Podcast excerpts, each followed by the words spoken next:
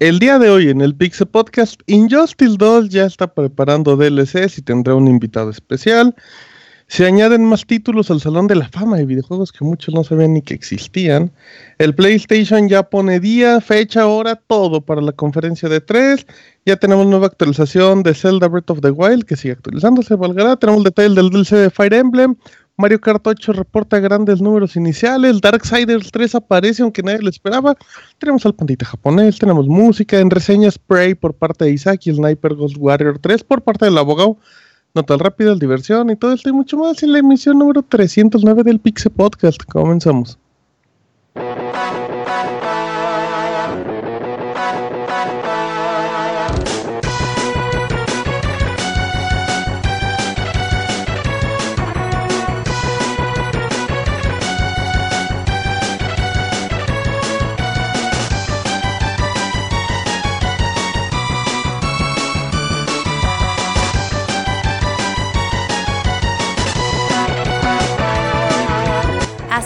El Pixe Podcast, con la información más importante del mundo de los videojuegos. Quédense y diviértanse con nosotros.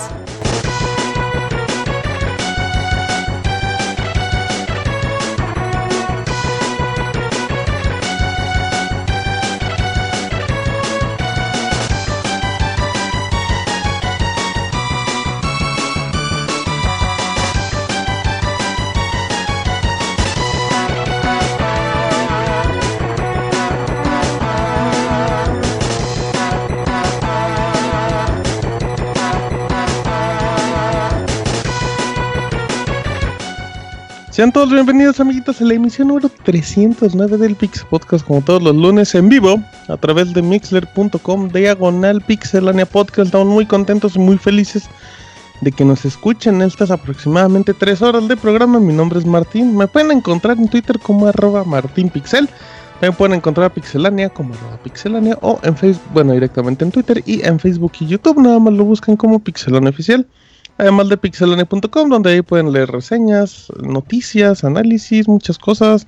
Em, y pueden escuchar también todos los Pixel Podcast, además de los baúles de los pixeles. Recuerden que hay un especial de, de juegos selectos al finalizar cada mes, que también pueden escuchar en vivo en mixler.com, diagonal Pixelania Podcast.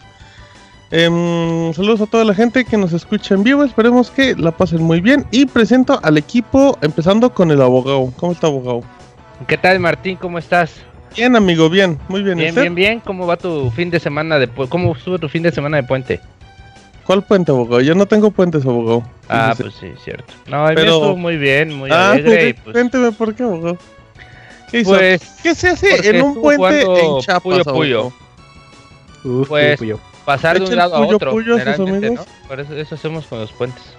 Ah. Cruzamos, Mm. según si es peatonal o es de carros. Hay muchos puentes en Chiapas, abogado, porque aquí en Aguascalientes sí hay mucho, mucho. Eh, pues es que allá necesitan muchos puentes por eso de que se suicida Sí, no, tanta gente. necesitan que haya- De hecho, sería al revés, ¿no? Ah, pues es que No, pues necesitan sí, que allá haya- tienen las lianas y se pasan rápido. Sí, sí, abogado, sí. ¿cómo- ¿Algo Pues más? nada, todo, todo bien, este, que espero que este podcast sea espectacular como todos lo son. Dice un abogado en el chat que usted jugó con Chanona puño puño. ¿Nos puede confirmar eso? Puño, puño, pendejo. No, no, no, estuvimos jugando Puyo Puyo Tetris. No, Eh, puño. Uf, Bueno, entonces sí, el rumor de que echaba el puño puño con Chanona no fue cierto, amigo. No, eso no es cierto, no. Arroba Pixeabogado. Bueno, no, Pixeabogado. A ver Sí. cuándo se cambia Pixeabogado para que Ah, la no puedo Pixeabogado ya sea porno abogado. Sí, no, no me vuelvo a cambiar nunca. eh. Bueno, ya dijo arroba Pixeabogado de Chiapas por el mundo. Em, nos estará acompañando como siempre. Ya no con las interrupciones, porque las interrupciones ya se las ganó otro. ¿Cómo estás, Camuy? Hola Martín, ¿qué tal a todos? Pues muy bien, aquí eh, iniciando un podcast más, ahora ya no de puente ni nada, y pues a ver qué, qué tal pasa el día de hoy. ¿Tú también celebras los puentes, Camuy? Eh, pues no, simplemente pasan y ya. Ah, mira. No, pues sí. Sí, se andan una, con una, andan bien reflexivos, ¿sí, amigos? Ándale, exacto. Pues ¿Tienes no, alguna na- nueva ilustración en tu fanpage oficial de Facebook, Camuy? Sí, el día de hoy subí unos bocetos de ahí de...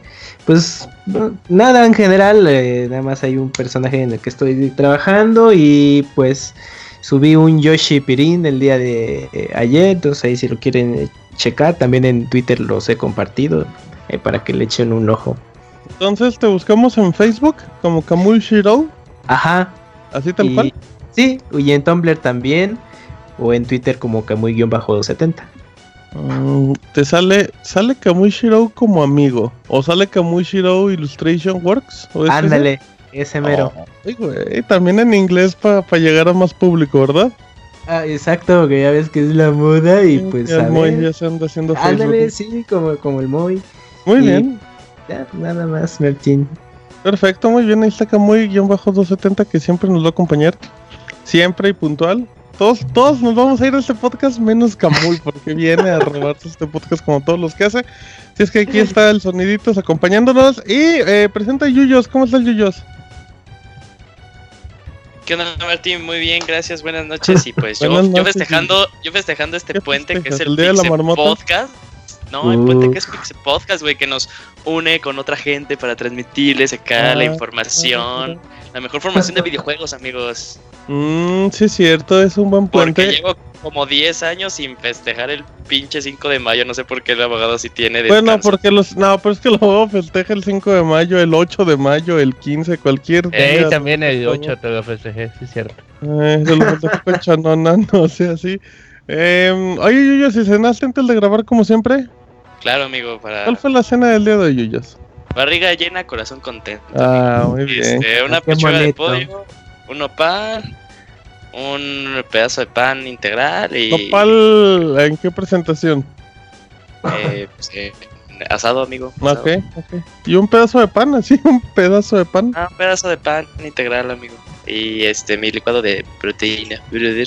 Oh, ese Yuyos sí es una cosa muy, muy impresionante, ¿no? Pues qué bueno, amiguito, qué bueno que, que cenes para que te des sueñito como a las 11.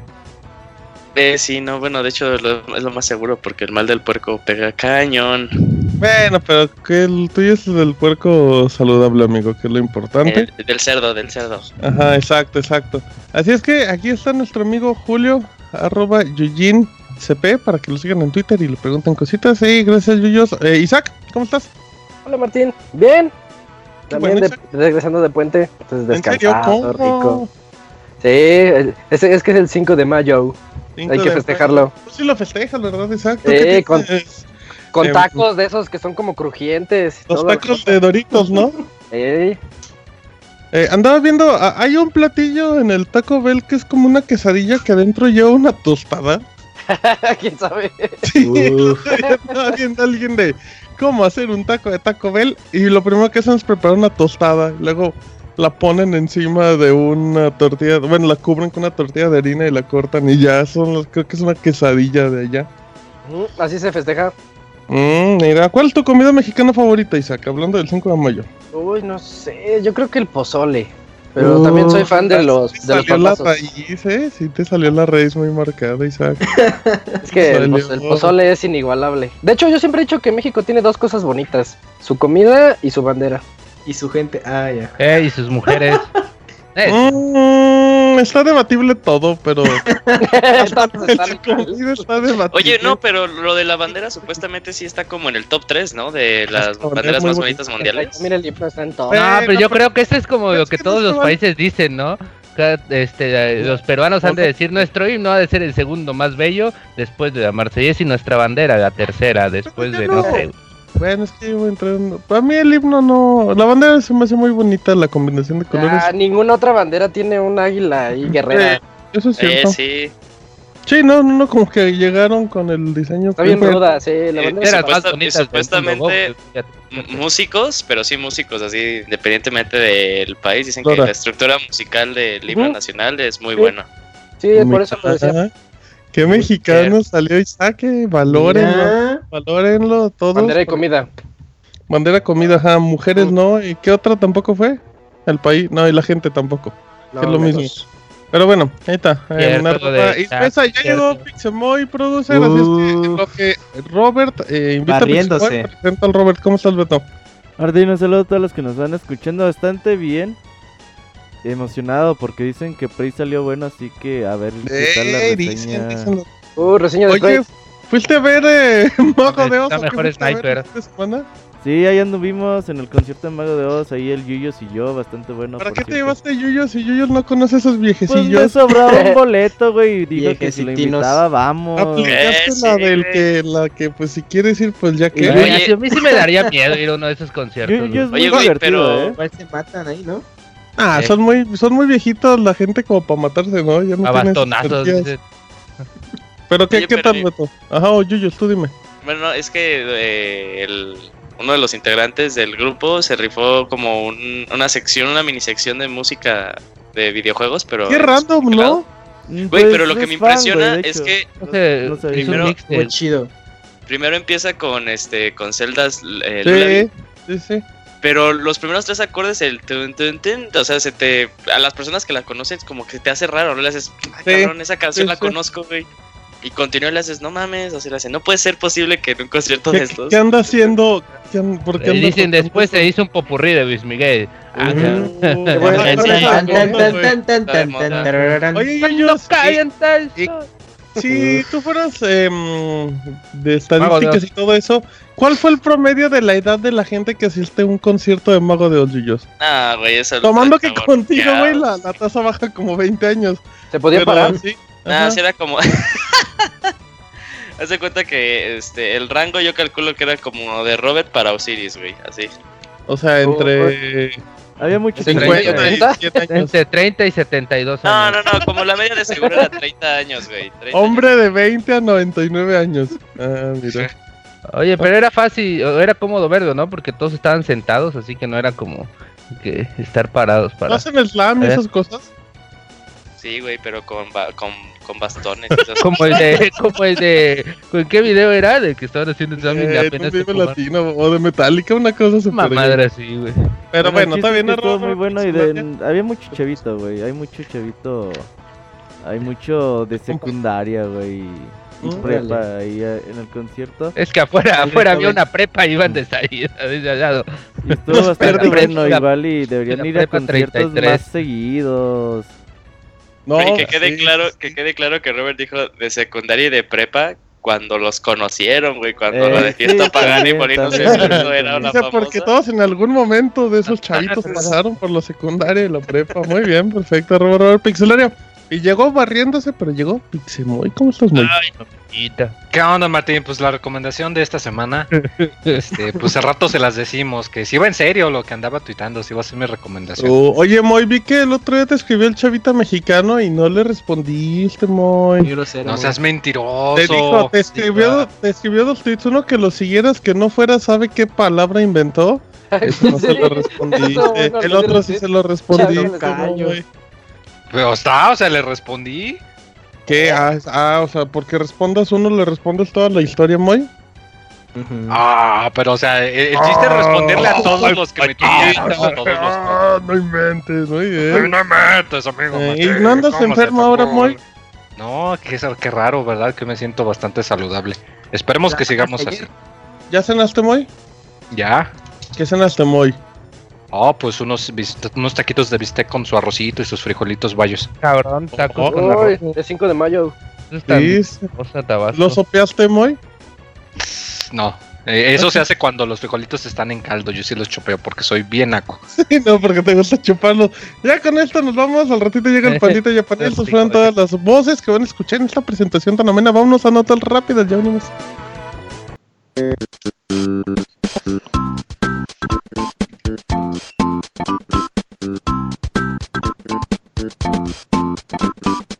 La mejor información de videojuegos en pixelania.com.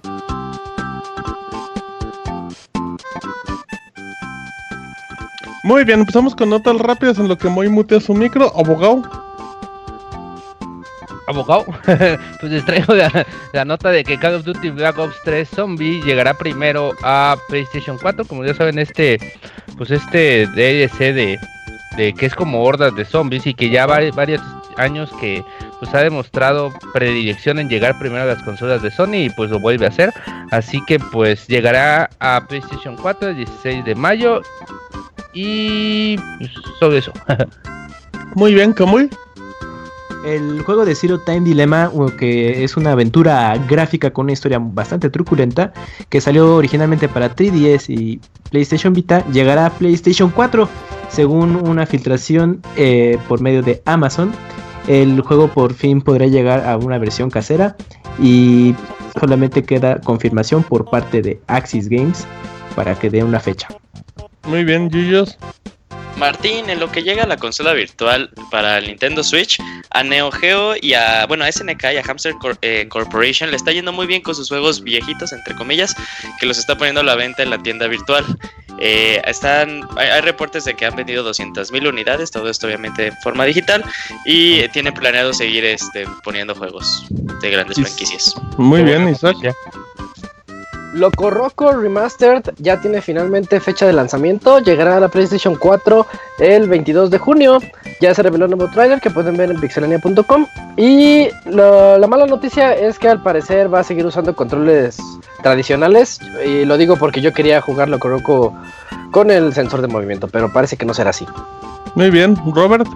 Fíjate que Titanfall Assault es un nuevo juego para móviles, está en camino para iOS, Android y llegará en algún momento este 2017. Muy bien, ya nada más para terminar la actualización de mayo para Gears of War 4 ya se encuentra disponible para ver mapa original de The Collision, además se agrega un mapa clásico de Gears of War 2. Em, hay soporte multi-GPU para la versión de Windows 10 y además de regresa uno de los Carmine que son característicos en la saga, pero en modo zombie, o sea, muerto, spoiler, como uno de los jugadores para estos modos especiales en, en línea. Y bueno, pues sigue la temporada número uno, así es que para que ahí le sigan dando el matchmaking de Gears of War 4, y estas fueron las notas rápidas del Pixel Podcast.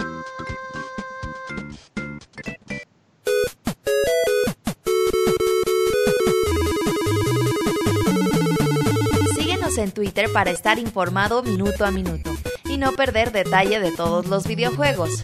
Twitter.com Diagonal Pixelánea.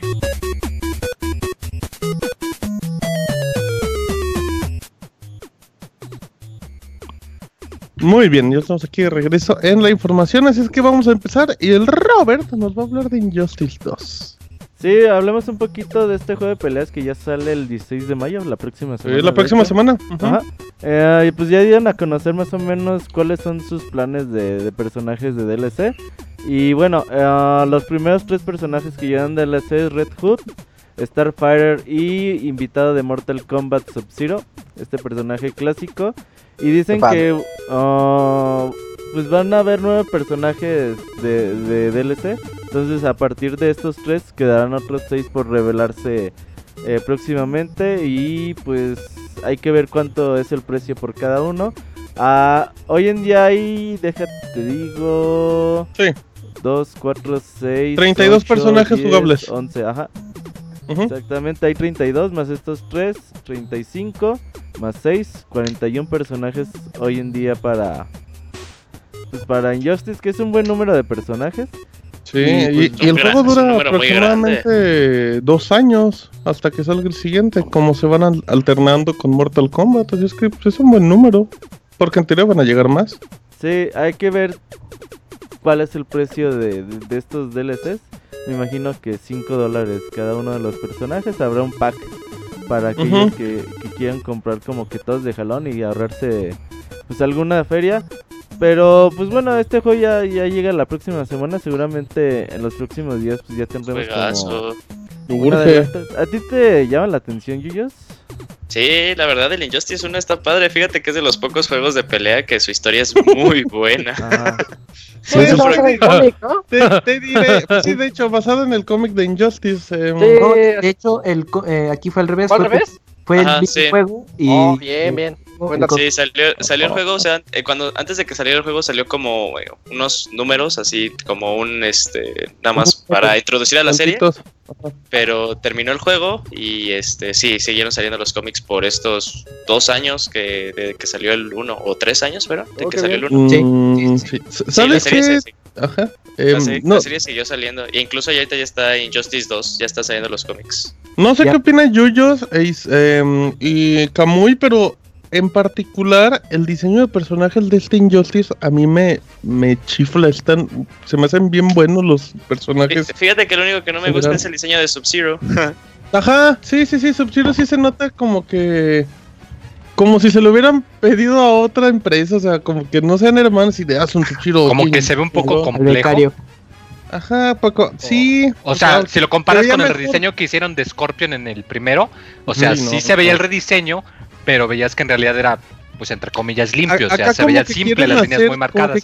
Y acá como que le metieron, es un invitado, o sea, y encajaba perfecto el diseño original. como que le quisieron meter sus accesorios, nomás les faltó el, el cinturón estilo Batman para, Sí. para sus Ándale. gadgets y toda la cosa. Porque sí se siente Sí. un poquito de Hubieran dejado un poco el diseño de Sub-Zero con del Mortal Kombat del Mortal Kombat X, así bueno, que le pone su armadura y hubiera quedado muy bien. No, pero el diseño cuando le ponen su armadura, no el que ya ves que salía sin armaduras y con el cabello y la cabeza se le veía. No, ¿Sabes es que acabo de ver el de Justice 2, no lo había visto. Y sí está feo. ¿no? Bueno, A mí me gustó. como un reptil, gustó. es como un reptil. Es que se ve muy clásico, se ve muy clásico, pero como que El diseño no, no, no va con de. el universo de- Del espantapájaros o como se llame, ¡ay, güey! Está bien bueno. ¿Cómo lo Oigan, el de hicieron? Joker. El de Joker de sí está muy. Muy normal. Ajá, Pero sí. Jared Leto. Muy Jared Leto. Intentaron hacer una fusión del Cholo. de Jared Leto y el de Heath Ledger. Sí, no, Entonces, quedó como un. Fabiruchis. Ándale, Ah, Fabiru. Pero ah, este, lo interesante es que también eh, después de este trailer de lo- del primer pack de DLC salen unas sombras de los otros seis personajes. Ey. y se puede ver que parecer va a estar Raiden eh, en uno de los dos packs y en otro Black Manta. Y los demás sí son como que este silueta genérica número 2 y número 3. Eso sea, Scorpion, Ermac, Rain, Deberían meter a Blue Demon. Ah, estaría increíble. El Apache. ¿Qué te pasa? Que metan a. Octagón, ¿qué te A pasa? Pimpinela Escarlata. No, que no me le peguen a mi octagón. A mi octagón me lo dejan ahí Oigan, pero para, perdón Martín, para los entusiastas ahorita con Injustice, eh, actualmente si quieren che- eh, checar el, el cómic, ya hace tiempo salieron las compilaciones, pero recientemente sacaron una reedición que incluye los primeros arcos del cómic en una edición en tomo. Entonces salió hace poquito. O, o sea, pero eso incluye los, o sea, eso es de los episodios del Se primer acabó y ya quiere la oferta. No, ese inclu- incluye los arcos, los primeros dos arcos. O sea, sí es una edición de muchísimas páginas, entonces para que puedan estar al día y pues ya jugar Los Injustice. venden en 2. el Sanborns, ¿no? Sí, en, en el Sanborns o en puestos de locales y revistas. Y salió hace unos días, entonces lo pueden encontrar sin Sí, problema. y aparte, la- bueno, o sea, la serie de cómics de Injustice, la verdad, fue muy buena, muy, muy Sí, es, buena. es muy buena historia, muy, Sí. muy, muy buena historia. Y DC tuvo sus malas rachas y es que está decente, ¿no? Para cómo van.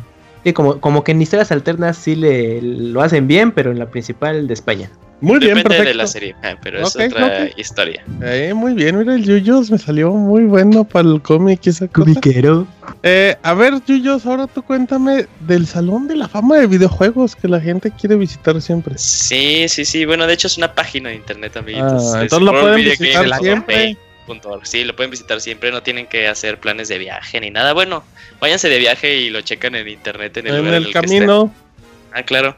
Pero eh, la semana pasada se agregaron nuevos juegos a esta al Hall of Fame y entre los juegos que ahora ya forman parte de estos es Street Fighter 2, el Street Fighter 2 a secas, no el Ultra. Ni el- el Super, primero. el sí, el primerito.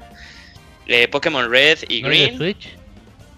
no, no el de No, Switch, esa es última, abogado. Oh, Eh, Pokémon Red y Green, o sea, las primeras versiones que salieron en Japón, no ¿Y la versión Red y Azul, Azul, que salió en Órale. América. Donkey Kong, el de arcade, ¿Dónde sale Mario? y donde sale Mario y que tiene que rescatar a Polly, ¿se llama? Pauline. Polly Pauline. Pocket. Pauline. Polly Pocket, ajá. Polly Pocket y Halo, que luego la gente se le olvida que el apellido del Halo 1 es Combat Evolved. Bonito, bonito nombre, eh. Me gusta Sí, y ahora ya están a la par de juegos como Super Mario Brothers, Tetris, Sonic the Hedgehog, eh, incluso Grand Theft Auto gran 3, juego. amigo, Doom. Siempre, siempre es bien complicado, ellos tener como, como todo ese catálogo de juegos de época de, ne- bueno, de, de 80s, 90s, y de repente meterles como de ese FPS, ¿no? Como Halo, o sea, Es siempre que vas siempre- a tener ese choque como muy fuerte. Todavía juegos como Doom o algo así, pues iban, pero ya Halo es como, ah, como otro punto. Yo creo que, es, que, que no, porque, o sea, tal, tal cual se están tomando en cuenta como juegos que sí rompieron, que estuvieron como que un antes y un después en la historia de los videojuegos. Así, por ejemplo, cuando salió Halo, pues sí estamos acostumbrados a los FPS, pero esto ya era más competitivo, o sea, era así de wow. sí, sí. Sí, Y- Halo dio así. Hizo que voltearan muchas personas a ver la consola de Xbox. Fue como el vende consolas de Xbox, de hecho. Sí, de hecho sí. No como, o sea, vuelven de que- consola. Que Cama, agreguen Cama, un amiga. real- Eh, un real y aparte, sí, este, este aspecto de que ya podías tener las partidas en línea. Sí, y que son fue innovador, en Y consolas. que se trasladó y se elevó a la N potencia en Halo 2. Pues por eso Sí. sí se tiene bien merecido su lugar. Igual como lo tiene igual Grand Theft Auto 3, que no es tan a la par en cuanto a años como Halo, pero también es de los más Pero nuevos. es que una revolución muy pesada. ¿A qué te refieres con tan a la par? Ah, me refiero en edad, en edad, en edad de, de juego. Pues ahí se van. No, pero los creo, que es una diferencia, unos dos años, tres años. Dos años. Sí. Sí, o sea, es, es como 3, 4 años el Grand Theft Auto 3, ¿no? Son Más grande. contemporáneos. Ahorita te Como digo, dos. Grand Theft, 2001 Gran- es GTA 3. Grand Theft Auto 3, octubre de 2001, ajá. Y, Halo y Combat Evolve 2002. apareció en noviembre del 2001, tienen un Ah, de no manches, son contemporáneos, qué pedo. Mira, Mida 2. No, mira. Bueno, y aparte Ay, está la, bueno, también este dentro de la lista está World of Warcraft, entonces pues no no sorprende que Pero ese sigue vigente, Wow. así es que no cuenta. Pero su versión 1, amigo, la versión 1 de World of Warcraft. Dime un juego, Yuyos. Dime un juego tuyo de, de Salón de la Fama. Así que dices, este siempre, siempre debe. Que Ah, lo- el- No, no, juego del año, Yuyos. No juego del año. ¿El Salón de la Fama de, de Julio? Mm, Ajá, de Yuyos. Ah, Super Metroid. Ok, perfecto. Sí debe de estar, yo creo que sí debe de estar. De seguro lo. Sí, FIFA, sí. FIFA 2009. Ajá, Ay. el 2010. Uf, no, el 98. El 2010 fue revolucionario. Pero Eh, bueno, a ver, 2010 mejor. abogado, hábleme de Mm. Bethesda, abogado. Pues yo estoy muy, muy, muy, muy enojado. Muy enojado No, por... No, no te enojado. enojes. No, no, no, no, no, es que Bethesda, Bethesda dice una cosa y luego hace otra completamente diferente. Y pues este, este tipo de cosas me está encabronando mucho porque pues no es posible que, que empiecen, empiezan, si empiezan con estas cositas, después van a Abogado, y si nos cuenta antes de que se enoje de qué está hablando. perdón. Sí, abogado, pónganos. Miren, En la semana se supo que un juego que se llama Pray for the Gods eh, es un juego indie, pues tuve, tenía que cambiar de nombre porque la empresa Bethesda, este Ah. conglomerado gigantesco, pues los presionó para que no tuviera como que el nombre de Prey por, el- por su juego, porque si se acuerdan ya había registrado esta palabra hace un tiempo, pero Bethesda dijo, no, es que no vamos a hacer como que para que no, no pongan en el juego esta palabra, sino solo si sea un juego que se llame igual Prey y ya. Si se llama Prey and the, no sé, and the other things, no sé, alguna pendejada ahí, pues no vamos a decir nada. Y pues, ¿qué pasa? Que sale un juego que se llama Prey for the Gods. Y pues a Bethesda lo primero que hizo fue presionarla para que cambiara pues el nombre. Y este estudio pequeño, pues no le quedó de otra que cambiar. Claro, también ahí se regresaron un poco porque pues se cambiaron el nombre, pero le, cambiaron a Prey. Este, P-R-A-E-Y, ya no P-R-E-Y. Sí, le agregaron una A nada más. Sí, se utilizaron como que el inglés del la palabra de inglés anticuado que pues, es válida, pero la verdad nadie la usa. Y de Ajá. hecho, ayer el Taibo Galo, si me Isabelino. permite nada más interrumpirlo un poquitín rapidísimo, que de Claro, hecho claro. eh, creo que es algo importante. Normalmente, pues usted sabe, abogado, o, o al much- mucha gente sabe que cuando esto ocurre, pues las compañías a veces lo aplican cuando usan el argumento de que si un juego se parece mucho al suyo, pues lo hacen para evitar que la gente se confunda y que compre el otro. Pero en este caso está muy raro porque este juego que comentamos, este juego indie, en realidad es como que, digamos, una especie de tributo a Shadow of the Colossus. Sí. O sea, ni siquiera es del mismo género que los juegos de Prey, o sea, no, Fue no podrían utilizar ese argumento, la verdad, de que es que el juego se parece y se van a confundir, o sea, no. Y di- dime, dime. No, de hecho también al- hace como tres semanas eh, CDK Projekt eh, registró Steampunk, la Cyber, cyber, no, Cyberpunk. steampunk. La- eh. Cyberpunk, sí, fue Cyberpunk. ¿verdad? No, Steampunk. Registró la palabra. No, era. Cyberpunk, por el juego que están creando, que es para Cyberpunk 20. Ujú. Sí, es Cyberpunk. 48. Para que Sí, no es les pasara lo que a estos cabrones, güey. O sea, dije, sí, dijeron, pues no- nosotros no queremos demandar a nadie, pero no queremos que nadie nos esté chingando a nosotros por lo mismo. Bethesda ya lo había hecho antes, ¿no? ¿Se acuerdan con la palabra Scrolls? Scrolls. Que había un Mm, jueguito sí, por ahí que te era como de cartas o no sé de qué cosa era. Y, y no lo dejó, no lo dejó de que saliera con el nombre Scrolls, se metió así hasta creo que una demanda o algo.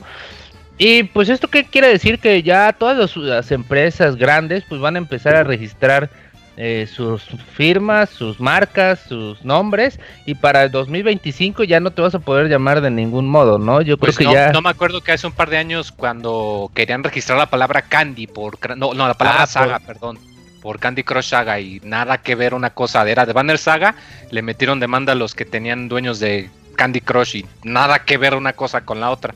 No más que la diferencia es que tanto esta compañía como Mojang pues sí tenían dinero para hacer pleito, mientras que estos cuates, que son un juego independiente, que de hecho fundaron el juego con fondos de Kickstarter, hasta dijeron, no, pues saben que podríamos hacérsela de pedos y ganarles muy fácil, pero tomaría un chorro de tiempo, tomaría el dinero que nos dieron para el juego y pues la neta no queremos Mira, hacer eso. lo que sucede, sí tienes mucha razón, porque lo que sucede con este tipo de, de demandas, al menos en Estados Unidos, es que, por ejemplo, empresas grandes demandan a empresas pequeñas, aunque no tengan la razón, aunque no tengan ni siquiera una parte de que van a ganar, pero saben que el juicio va a ser tan largo Que no pueden mon- costearlo. sí, monetar- monetariamente los va a acabar. Y va a Y llegar les un tiene más momento sentido darse Sí. vencidos. no, y hay veces que esta es una manera de adquisición agresiva que les dicen en Estados Unidos de conforme compran otras empresas. Haz de cuenta que Pay for the Gods es un gran juego, o sea, antes de que salga, se dan cuenta Bethesda, bueno, los demandemos. En ese momento los demandan y todo, y Pray for the Gods dice, el estudio ya no puede, ah, bueno, ¿qué hago entonces? En este momento Bethesda dice, oye, ya no te, te voy a quitar la demanda, pero véndeme el juego. Oye, pero mi juego puede vender 10 millones de, de dólares en ventas. Bueno, pero yo te voy a dar 100 mil dólares ahorita. O sigues la demanda y ahí ves si se- tu Es juego súper sale. ¿no? ¿no? La onda. Es un bullying así muy cabrón. Y eso que va a pasar si las empresas como. Hasta ahorita Activision no se ha puesto abusada. Que en una de esas va a registrar la palabra Warfare. Fíjate que de hecho yo creo que está un poquito más complicado porque la manera en la que funciona es que Bethesda, o sea, no es solamente la, la compañía de Bethesda la que crea los juegos, sino que también es como conjunto de Zenimax, Ujú. que son como el publisher, llamémosle. Entonces el problema es que aquí Bethesda no son los que hacen el pleito, sino que es Zenimax, Ujú. porque de hecho recuerdo hace algunos meses había este jueguito de una especie de juego de Doom, pero que lo cambiaba en, mes- eh, como un roguelike. O sea, era un roguelike pero con skins de Doom y toda la cosa. Y duró muchos años en internet, o sea, era gratis. Bethesda, este, id Software sabía que existía y duró mucho tiempo ahí. Y de pronto, de un día para otro, dice el cuate que le llegó la carta de Zenimax y que le decía que tiene que quitarlo. Y pues Chan Chan tuvo que bajar su juego y ya no se puede bajar de maneras pues, legales. Entonces yo creo que aquí algo está pasando que como que el lado legal de, del publisher y el lado del desarrollador como que no están en comunicación o algo ahí está pasando porque, o sea, la neta yo No, creo que están en sabe comunicación, que pero- no tiene sentido, o sea, No, bueno, es la curioso. No, chamba. a lo o mejor sea, es están en chamba al comunicación, pero no pueden hacer nada. Exacto. o, sea, por lo que o sea, porque que igual y el brazo del publisher es el que dice, no, no, no, o sea, yo quiero esto y ni modo. Y pues a yo lo creo que es mejor más ¿sabes qué por puede ahí. ser que el estudio, eh, que el departamento jurídico sea compartido y que reciba órdenes de Zenimax, tanto como de, de Bethesda. Bueno, pero llega un momento en donde dices, oye, tengo que hacer esto, y Bethesda dice, oye, pero esto no es así, o ¿para qué hacemos esto? Y porque de hecho departamento también pienso que es más decir, problemas de Zenimax que, por ejemplo, toda la que tiene que ver con los mods y todo eso de los juegos de Elder Scrolls, normalmente no les cae nada, sino que al contrario, de hecho hasta vieron en lo de que querían hacer la implementación y hay muchos mods que llevan muchos años trabajando y la compañía sabe que hay y ellos los podrían quitar, pero no lo hacen porque, al menos es mi teoría loca, no lo puedo confirmar, pero tengo entendido que al menos en lo que respecta a los juegos anteriores de Elder Scrolls, Bethesda como que sí tiene más poder de decisión al respecto y por eso no les manda cartas legales. Porque si en realidad fuese de que, si ellos quisieran, podrían de un día para otro decir, ¿saben qué? Los 855 mods que existen nada más para Skyrim los vas a quitar ahorita mismo. Y no lo hacen porque al menos creo, quiero pensar que la compañía encargada o el desarrollador en ese caso tiene más jurisdicción sobre el- esos juegos que ya salieron a comparación Oye, los nuevos además, pero también, saliendo. pero también ten, ten en cuenta que para los mods legales tienes que descargarte su launcher de, de Skyrim para implementarlos independiente de este Steam Software o Steam Works, ¿no? ¿Cómo, se- cómo se llama? Este, y pues a- pues para ellos también es como que una ventaja, ¿no? Oye, ¿para qué nos preocupamos nosotros para darle como más contenido en juegos si tenemos unos mods ahí que están trabajando? Así que pues siempre y cuando no sea como que no, no le vayan a crear una secuela, una un como un contenido extra muy cabrón de tipo campaña o algo así, pues ya en ese momento sí ya Bethesda y Max van a decir, oye, ya no me metas estas chingaderas, ¿no? Esto sí te lo prohíbo. Pero pues sí, con estas palabras, ¿no? A ver qué pasa con, con otras palabras que han sido registradas como Cyberpunk o u otro tipo. Exacto, muy bien, perfecto. Ahí estuvo el debate entre el Moy que anda muy participativo. Bate que bate. Exacto, el Pixemoy. Así es que, a ver, Moy, ahora nos vas a hablar de Blizzard y una historia de amor. Sí, mira, por el otro lado de la moneda. Yo lloré Eh, con esa. Y sí, de hecho, literalmente el otro lado de la moneda, precisamente. Ajá. ¿Tú qué harías, Martín, si Yo. entraras? Sí, tú, tú, Martín, tu amigo Martín. Digamos que yo. entras un día, estás haciendo, quieres este. ¿A dónde entro? Está haciendo para- talacha, está haciendo talacha. en su Estás haciendo ta- ta- talacha, ¿no? Quieres hacer un, un, eh, un post o una noticia sobre eh, este, descuentos de algo, ¿no? Y te metes a, a un, a un sitio de subastas Qué feo ajá. Simón, y, y te encuentras, digamos, el prototipo original, nunca antes visto de Super Yoshi. Mario Bros. 3, que Ok. ni siquiera Nintendo tiene.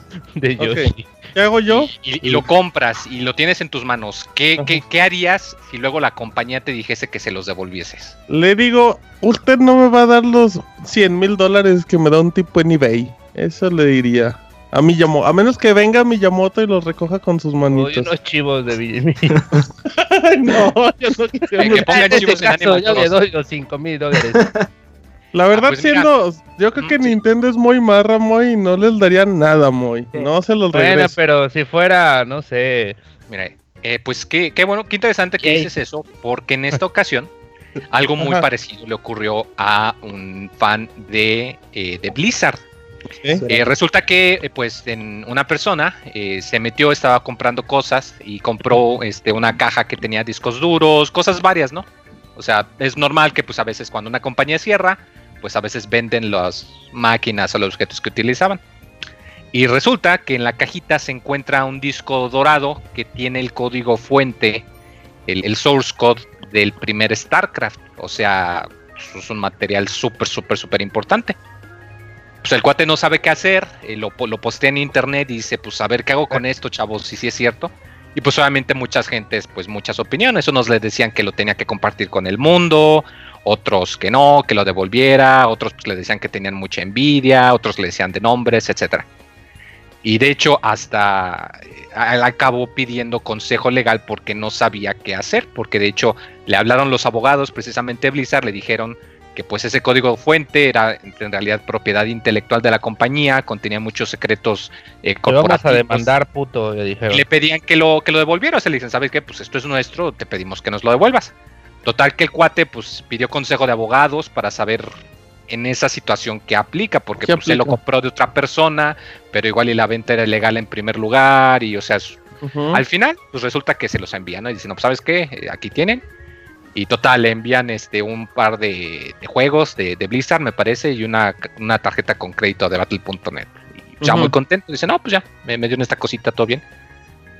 Y pues resulta que luego le llaman por teléfono y Sí. le dicen, este, oye, este, ¿sabes qué es la BlizzCon? No, pues sí, es la convención de Blizzard más grande es del año, los boletos se acaban en cinco minutos. No puedo ir porque vivo del otro extremo de la- del país. lado. Y pues le dice, no, pues sabes qué, como te portaste tan buena onda y nos devolviste el código fuente que es muy importante, Te la te vamos vamos a platicar por con teléfono. todos los gastos pagados, vas a venir con nosotros, vas Te invitamos poder a, ver con el streaming. Vas a Vamos a poder hablar con el equipo de desarrolladores, o sea, vamos a ir por unas cheves y toda la cosa. Unos además te tacos vamos a con enviar salsa tu- chida. Unos Te vamos a enviar tu con. Con salsa chida.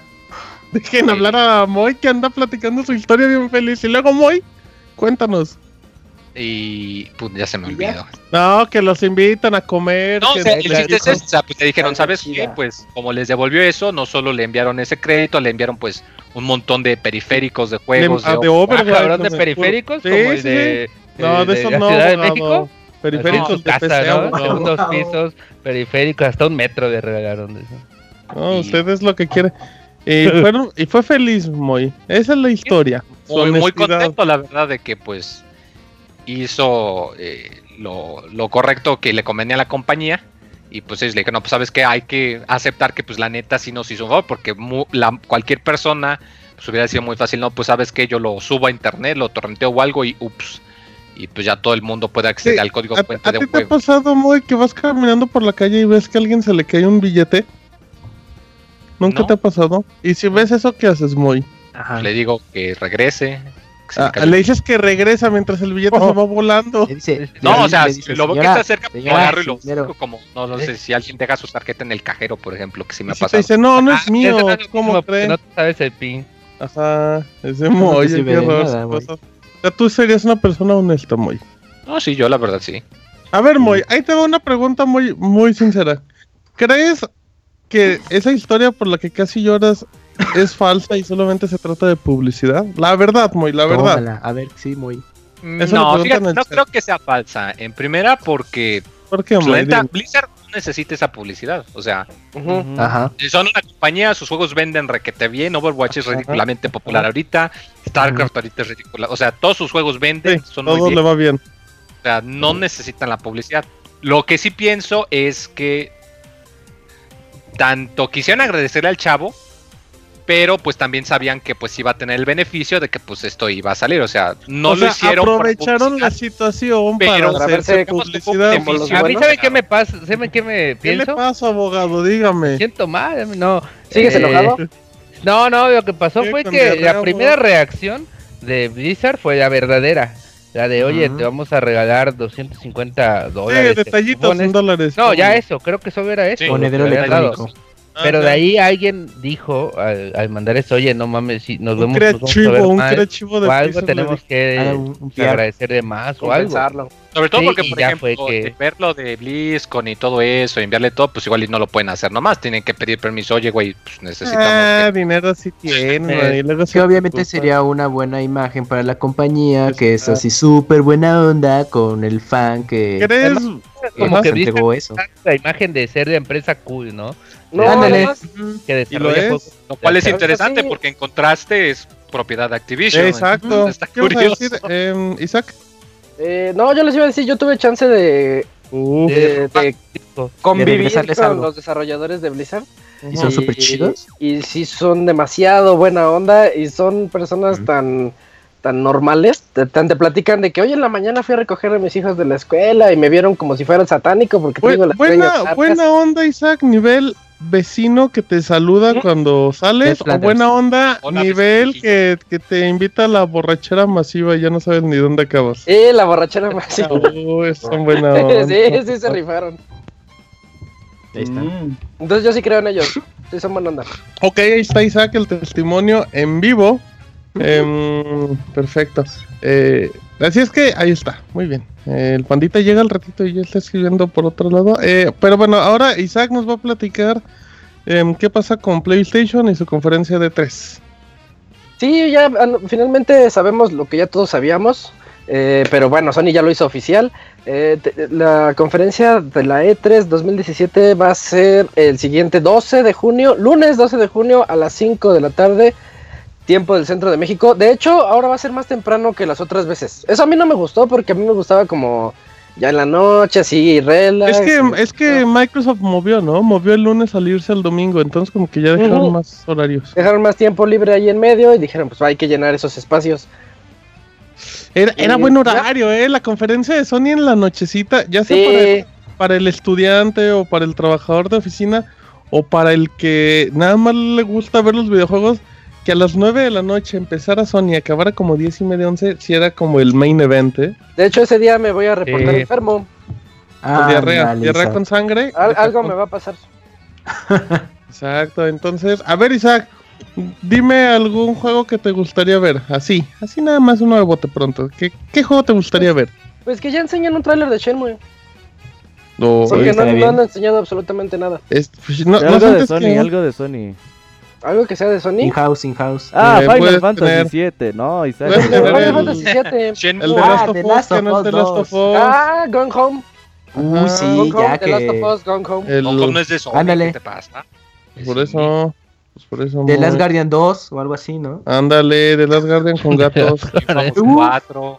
Combinado con perro. el God of War, ajá. Oye, pero ya que anuncien algo que sí vaya a salir, ¿no? Pues no, yo creo que muchos van a ser. No, sí, ya ya va a salir. No Uncharted, vamos a el Spidey, el juego de Spidey. Ah, sí, sí, sí, Pium, pium, pium, eh, el- Guardian salió, Se ve muy güey. bueno, ¿eh? ¿Qué se ve bueno, Moy? El juego El de Spider- Spider-Man de Insomniac. Si no hay nada, Moy. Spider-Man estúpido y sensual Spider-Man. Pero, es de los desarrolladores de Sunset Overdrive, Ah, que dice Roberto el mejor juego de. Xbox One. ¿a poco Yo creo no? que se lo Mm, pueden pues, mostrar y ya que salga este año, ¿no? Que muestren un tráiler de Contra. Uh, La continuación del juego que nunca vimos. Va a estar Kojima con su trailer de Death Stranding para que se enojen. ¿Qué? Pero que- pero que ya lo juegue. ver. Para que Y se ahora sí enojen. Que vemos haya a algo más que una entienda. película. Ey, Eh, pinche dale, trailer sí. va a estar bien pitero, güey. exacto. Yo creo Ya que emocionaría apoyo más yo. que llegue Kojima con un control de Play 4 y se ponga a jugarlo. Ey, No, no, no mames, le- yo creo que no nunca ha jugado ninguno de sus juegos, güey. ey, yo creo que es bien manco. Ya se lo ya- sabe, bro, ya para que los juega. Bueno, ah, pues no ya. se entiende, güey. Realmente. Em, oh, el abogado es experto en videojuegos. Repitan el ver. horario de la conferencia 6 de la tarde, ¿no? Cinco. 5 5 de la tarde según Cinco, la de información que tenemos aquí. Es que Ajá. sí, para el espectador sí era como más cómodo verlo en la noche, pero para Sí. los que lo Ya. organizan y Por- todos los que van a la tampoco conferencia en vivo ya- sí está mucho mejor esa hora. Ya no hay nada de EA en lunes, ¿no? También se movió No, no. el sábado. a- ahí te va, por ahora las, lo, todo lo del E3 está como ver, sigue. Eh, sábado. EA, Sí. domingo, Domingo, Microsoft por la mañana, luego Bethesda por la noche. Ajá. Eh, Ubisoft ¿Y podría lunes? ser el, el lunes en la mañana. Híjole, qué fue horario. O sea, por si las de Ubisoft son pesadas en la tarde, no en la mañana antoja. han de ser. Pues, Va a ser un E3 muy raro, ¿eh? Muy, muy, muy Al raro. menos Bien, que Nintendo diga, bueno, pues ya me dejaron el lunes libre y yo agarro el lunes. Pero, Pero- no creo, ¿eh? No, el la martes, imagínate. Lo bueno es que tenemos la conferencia de la PC. de- Uy, sí, la de PC. Esa es la de. Esta es Ah, ya anunciaron la de PC. La Ay, no 1080 mames. Ti. Güey, ni tú la 20 abogado, para tu mame, güey. Esa la vio Isaac, creo, ¿no? Yo la vi Sí, también. una vez descubrí Sí, la que tuve de otra. Lo único, que- lo único importante fue que anunciaron el Killer Instinct del Gears y algo así. Ajá. Fue este clip Besinski Ajá, a- ajá, a rapear. Ajá. Escupirle a la gente. Ok, bueno, a ver, em, Robert, cuéntanos del famoso juego que podría sacar Ubisoft, el Mario RPG, aunque suene raro. Sí, al parecer, bueno, desde antes que se anunciara el Nintendo Switch en enero, bueno, que se presentara ya de, de manera formal, pues hubo mucho un rumor de que Ubisoft y Nintendo estaban haciendo equipo con un juego de Mario eh, Cross los Rabbits, estos conejitos locos que tiene Ubisoft, y que pues iba a ser como un RPG, eh, pues ya han estado hablando mucho de este juego. Ya después de que no se anunció durante el evento de enero, pues como que se apagó un poquito y como que todos empezaron a decirle a, a la morra que estaba diciendo los rumores que, pues, que era bien mentirosa, güey, que se- le cargaban la pila feo, güey. Y gachos. Ahora, eh, pues bueno, hace como una semana Emily Rogers empezó también otra vez a, a dar información sobre el juego. Y eh, poco tiempo después, Kotaku también da a conocer que pues ya les llegaron como imágenes y videos del juego. Pero que la persona que se los mandó, que les dijo, pues no publiquen nada de, de imágenes ni de video, nada más digan lo que vieron. Y bueno, Ajá. al parecer por ahora, pues este juego cuenta con ocho personajes jugables, entre ellos Mario, Peach, Yoshi, Luigi y cuatro Rabbits. Y estos cuatro Rabbits van a tener trajes de Mario, Luigi y Yoshi. Todo genérico. Y Todo Ubisoft. al parecer no vamos a controlar como a los personajes como tal. Vamos a controlar como a una especie de apuntador, güey, o algo así. Que les vamos a decir como dónde moverse a estos personajes. Y pues al parecer durante el E3 2017 es donde vamos a conocer este juego. Y llegaría en agosto, al parecer. Agosto-septiembre. Me acabas de cancelar la preventa, güey, con toda esa Est- descripción. estaría padre si usan el UV Art, pero lo dudo. Mm, Oh, imagínate Dicen con que usan el motor Pero es que no va para el estilo de los conejos. Nada que Pero ver. no sé cuál es el motor Snowdrop. Deja ver qué puto juego hicieron con esto. No es el de. de El de Division, las ¿no? Olimpiadas. No, güey, ese es de Sega y Nintendo. Mm. Ese, ese motor gráfico no es el que usaron Ya, en con ese hicieron The Division, sí. Ay, Ajá. Mm, es el mismo Uf, mira, y el bien, Switch uy, se va a ver bien. Esos rabbits se van a ver bien fotorrealistas, ¿eh? Ajá, exacto. Bueno, Uf. pueden usar ese. de No quiere decir que, que se vea así. Hasta van a hacer güey. del baño. Ajá. Bueno, va a estar interesante ver ese motor. Ya puede Con ser caricaturesco y todo el pedo. Suena raro, ¿eh? Suena, raro el proyecto. Hay que ver cómo ya funciona en el papel. Debe de Sí. estar súper supervisado por Porque, Nintendo. ah, porque dicen que el juego es pues RPG, clásico RPG de turnos. Ya sabes, Ok. de, de atacar y todo el pedo. Entonces, sí, hay que estar esperando para el E3, pero parece que este juego ya está más que confirmado, güey, que, que lo vamos a ver. Entonces, lo, y la pregunta es, ¿lo vemos en conferencia de Ubisoft o en No, Nintendo, no, Nintendo, Direct Show Nintendo. Event? ¿Cómo No, va a ser un Treehouse así de pronto. Sí. Ay, aquí está el de los Rabbits. No, Vamos tenemos verlo. que verlo en Nintendo, güey, sí o sí. Estaría padre que Ubisoft... Yo, yo si fuera Ubisoft diría, pues, que hagan el anuncio, aunque sea un teaser, que pongan el logo. ¿no? Y al siguiente, ¿Sabes por lo menos, óyeme, pues, algo de Ubisoft, ah, así de Nintendo Switch, de Ubisoft, de Beyond Good ¿Mm? and Evil 2. Sí, cállate los ojos. al ¿eh? parecer de-. Uy, con fotorrealismo. Es exclusivo de El Snow. Nintendo Switch durante un año, puede ser. Le invirtió lana. Hay que Pues ver sí, sí, cómo mucho queda lana. al final. Y, ah, ay, va a estar bueno, amigos. Em, es que ahí están los datos, rápido. Em, ¿te, te echas la otra nota, Robert? La A ver. del PlayStation 5. Sí, bueno, por ahí eh, una cosa que a mí se me hace un poco extraña, pero bueno. Ah, durante la semana pasada, el analista Damian Tong, eh, mejor conocido porque pues ha adelantado eh, detalles del PlayStation 4 Slim y del PlayStation 4 Pro. Ya es como que la persona que ha dicho primero que estas cosas se estaban haciendo y bueno, después resultaron ser ciertas. Eh, pues ya dice que él espera que para cuando termine el 2018, finales de ese año, pues ya Sony ya estaría lanzando su PlayStation 5.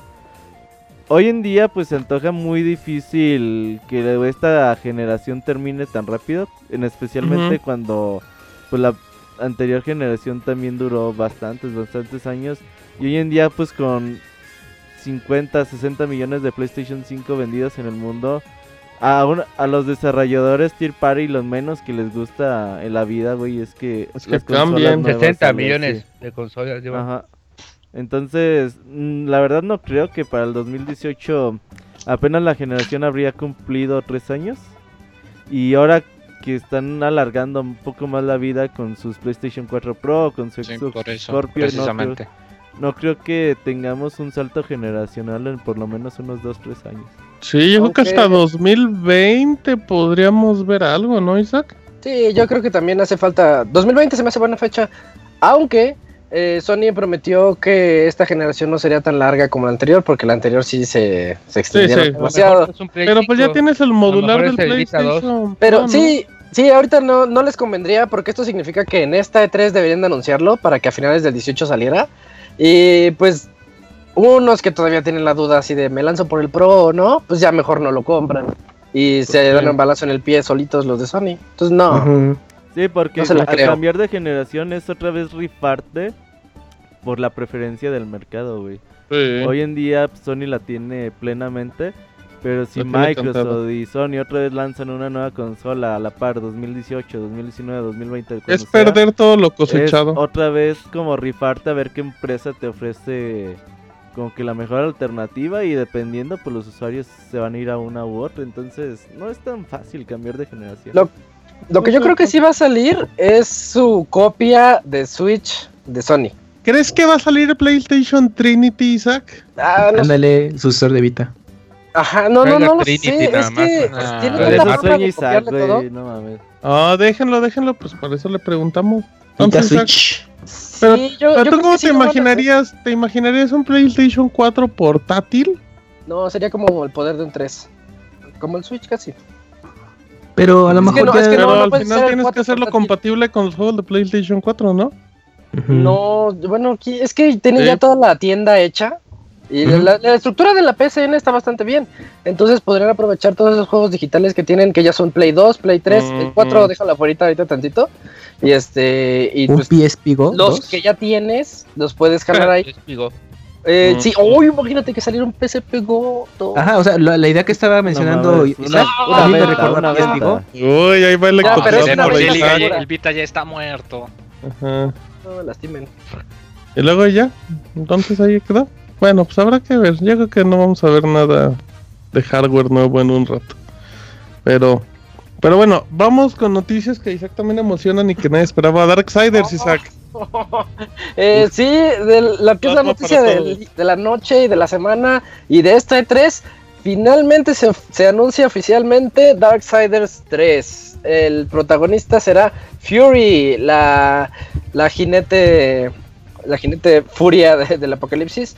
Eh, mucha gente se sorprendió al ver que iba a ser una mujer y empezaron así de no, ¿cómo crees? No puede ser.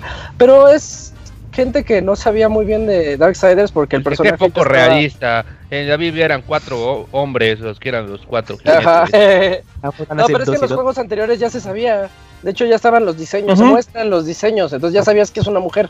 Y está muy padre la idea porque realmente, no hablo de que la idea de que sea mujer, sino la idea del juego de Darksiders. Dice eso, está jodido.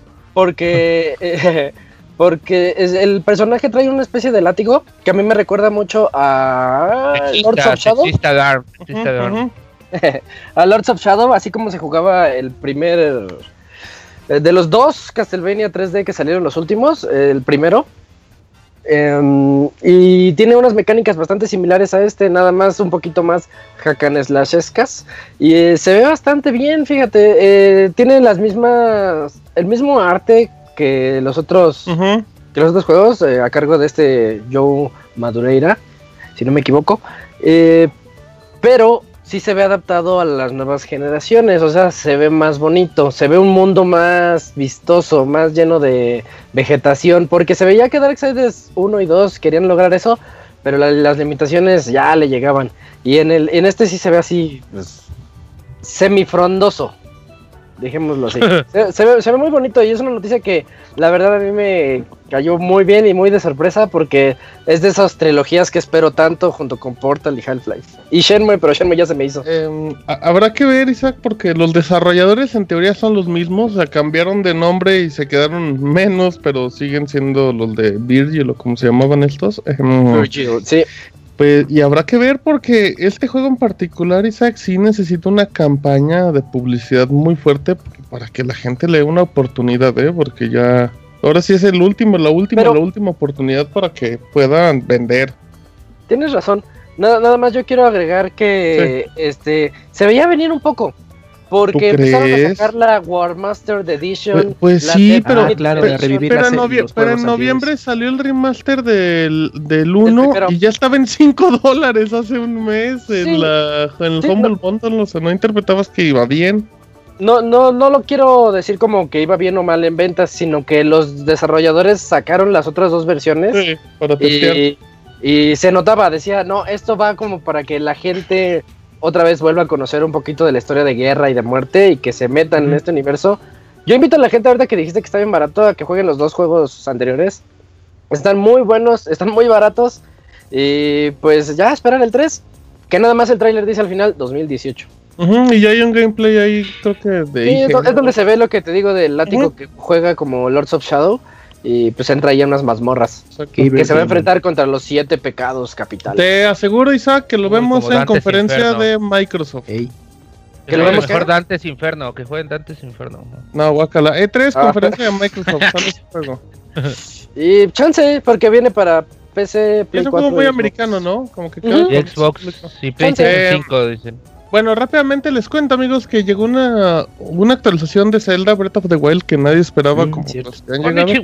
Es muy sencillita, pero, pero es como increíble. Em, una de las quejas que tenía el juego es que mm, tú jugabas en el idioma en el que tenías configurada tu consola. O sea, si ustedes lo configuraron en español de Latinoamérica o el- para México, pues nada más se va a escuchar en español latino. Y los subtítulos, si lo pones, pues son subtítulos en español. Entonces mucha gente pues quería jugarlo a la japonesa y así. No se podía, a menos que lo pusieras en japonés. Pero si lo pones en japonés, también poner los textos en japonés. Era un desastre. Pero lanzaron una actualización em, y con la actualización ya se permite. Ya puedes em, poner los audios y los subtítulos haciéndolo como más práctico. Es gratuita.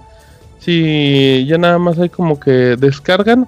Así es que eh, lo descargan en este caso los audios y así. Eh. Así es que ya pueden jugarlo en japonés y en textitos en español o en textitos en inglés, como quieran. Y, y, pues está padre, ¿eh? a mí me gusta eso. Los Y 100 mil líneas de diálogo que tiene. Pues, ah, pues igual, abogado. Poquitas líneas de diálogo, pero muy chivas, abogado, ¿eh? Oye Martín, pero esta Dime. característica habrá sido por, digamos, cierta demanda del Yo creo, que, público. yo creo que Nintendo ya lo había contemplado, ya. pero no tenía tiempo. Yo creo que no tenían tiempo y así como que como que van acomodando ahí como puedan, pero pero yo creo que mejor no quisieron decir nada. Pues Ujú. entre, que- entre que era sorpresa y no, pues para. Porque imagínate que hubieran dicho en un futuro una actualización, la gente ya estaría diciendo, ah, ya para qué, si el juego ya, ya me lo acabé. Pero así llegó y dice, ah, se agradece el detalle, creo que está chido. Sí, sí, sí. Así es que ahí, ahí están, es para que lo chequen. Eh, muy rápido, cuéntame qué onda con Mario Kart 8. Rapidito. Pues, resul- 8 bizcocho. uf, pues resulta, Martín, que Mario Kart eh, 8 Deluxe de Nintendo Switch vendió bastante bien. Y eh, pues vendió un aproximado de 450 mil unidades en tan solo su primer día, eh, que el pasado 28 de abril. Y pues eh, este juego es el que más rápido ha venido de toda la serie. Entonces pues él tuvo un buen lanzamiento. eh, pues yo creo que ahorita, bueno, pues debido a que no ha- hay títulos como demasiado atractivos para Nintendo Switch, pues era una buena opción y pues yo creo que tanto el público que jugó el original como los que pues no lo jugaron, pues aprovecharon y pues fue un, un buen lanzamiento para finales del mes pasado. O- Oye, Camuy, fíjate que, que checando esa noticia había algo y ten- tenía duda. em, ¿Qué tan cierto crees que sea que dicen que eres muy malo jugando Mario Kart 8, Camuy? Pues la verdad, Martín, no soy un buen jugador de Mario Kart 8, lo admito, y, pero yo nomás sigo la filosofía de Moy, juego para divertirme. Uy, Eh, Moy se enojaba, Moy se metía unas güey. enojadotas cuando jugaba por divertirse. Ey, no se divirtió cuando ¿Cómo? jugábamos. Super Mario No, 3D. es que luego, A no, ver, es que a los que ya, cuando jueguen con Roberto lo entenderán. Eh, de acuerdo con mi amigo Moy. A ver, a ver, em, como una pregunta hipotética, una carrera de 12 en línea eh, promedio, estadística promedio, ¿cuál es tu lugar en una carrera de 12? Onceavo, güey. 12. No, pues eh, si me iba bien, llegaba Décimo tercero. en, quin- en quinto lugar o sexto. O sea, quinto, o sea, quinto lugar es como un resultado muy bueno para ti. Sí, muy digno así de la maratón, logré llegar a la meta. ver ¿Y el, replay. ¿Y el normal? ¿Y el resultado normal? Eh, pues a lo mejor eh, dependiendo, pues puedo llegar en octavo, séptimo. Ah, Ahí ok, tenemos un stream, güey, en, Sí, el en el canal de YouTube. Ajá. el. Ivanovich. Y le Uy, ganaba Ivanovich. Ivanovich, güey. No mames, Ivanovich Ese. llegando onceavo y el Camuy onceavo. dejaba el control porque se quedaba dormido. Es Porque No, no estaba en bebiendo su- tequila y el Eh, Camuy en el güey, no mames. Muy mal, muy mal. Y el Pero Camuy bueno, con, ah, como con 10 cohetes por promedio, güey. Ahí así, sudando salía. frío, güey, así de no, es que está bien intensa esta madre. Ándale Bueno. como partida de Overwatch en nivel pro. Uy, saludos al Chivismao, Minismao, Abogado, Jersey Shore, eh, Rubius y Charlie Harper y Danielón. se olvida. A ver, yo, yo, rápido, cuéntame de Fire Emblem y su DLC. Ah, sí, bien. Martín. Bueno, eh, para la serie de Fire Emblem en el Nintendo 3DS no es ajena al DLC. Ya ha estado en Awakening, ya ha estado en eh, Fates y ahorita ya va a estar en el nuevo que es Shadow of, Shadow of Valentia. Pero lo raro es que eh, este DLC está algo caro. Está algo caro en sus partes individuales y está algo caro en su Season Pass. ¿Ah? Con un valor aproximado, bueno, con un valor más Está bien más de caro que el juego base, 44.99. No, Cuesta pues, lo mismo, 10 dólares. Cuesta lo mismo, sí, 10 dólares menos. Mm, Pero algo sí es Órale. cierto, o sea, estará muy caro el, el Season Pass, pero, Pero- eh, el contenido, los DLCs de Fire Emblem sí han sido muy sustanciosos, o sea, la verdad, este, sí valen la pena, te dan mucho más de, muchas más horas de juego, o sea, un juego que de por sí ya es como 80 horas, 70 horas eh, del que lo sacas de la caja, y que te pongan otra, otras, otras misiones de más, ¿Como pues sí, cuántas el, horas el más? valor de juego. Ay, agrégale tú como otras 30, dependiendo si aparte de las quieres ¿No echar debería estas de mínimo portales. dar unas 70 horas? O mismo es que el juego base si el Por eso juego te está digo, o sea, lo te estoy diciendo que depende de la dificultad en la que tú le estás chinga, agarrando. O sea, abogado, si, si lo, si lo agarras en Abogado, fácil, anda. Es que está Pues lo que defendiendo un Season Pass de 45 Güey, dólares. 30 Güey, dólares está bueno. abogado, ¿cómo quieres que un juego, un DLC te sea 370 horas? Mí no mames.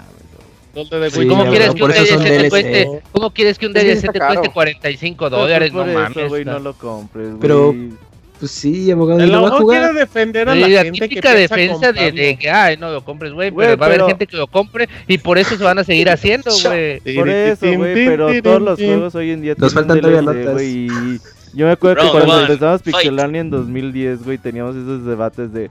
¿Debería Uy, existir el DLC o no? Ya, güey, no... Y el No, Monchis ya se le el hueva, ya. El pedo, güey. no. El pedo de no los DLCs es decir, a ver, juego original.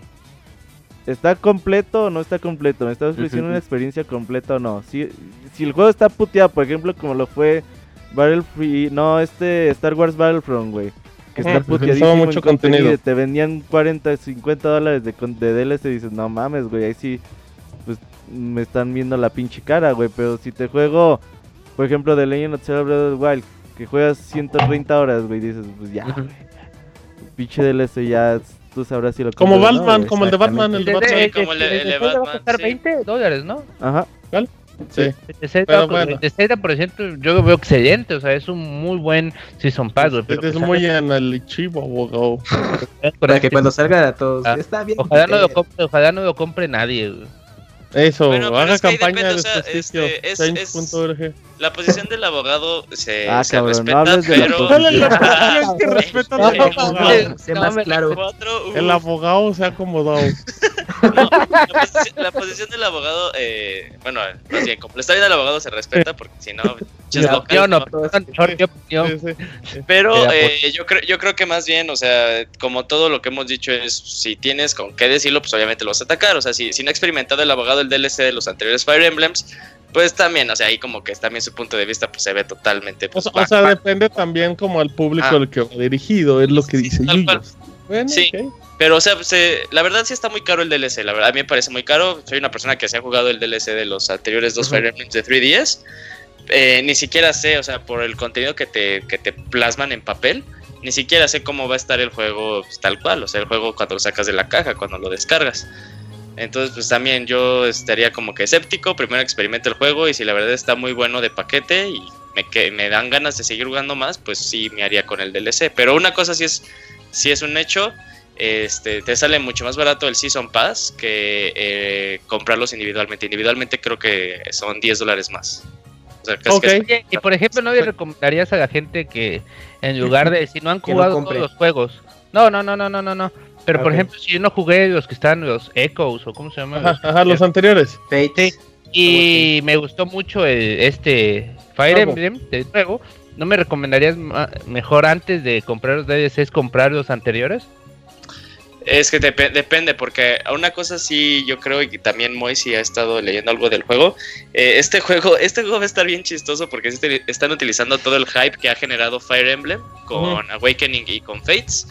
Pero este Fire Emblem sí va a ser como un regreso a como la serie se dio. Un, un juego que sí es demandante, que sí es difícil, porque aparte es un concepto, el, este, el Gaiden, que jamás salió aquí, es como el 2 en la época del NES, de los juegos de Nintendo, que era como que un juego que no tenía nada que ver un poquito con el primero. Combinan este, fórmulas diferentes.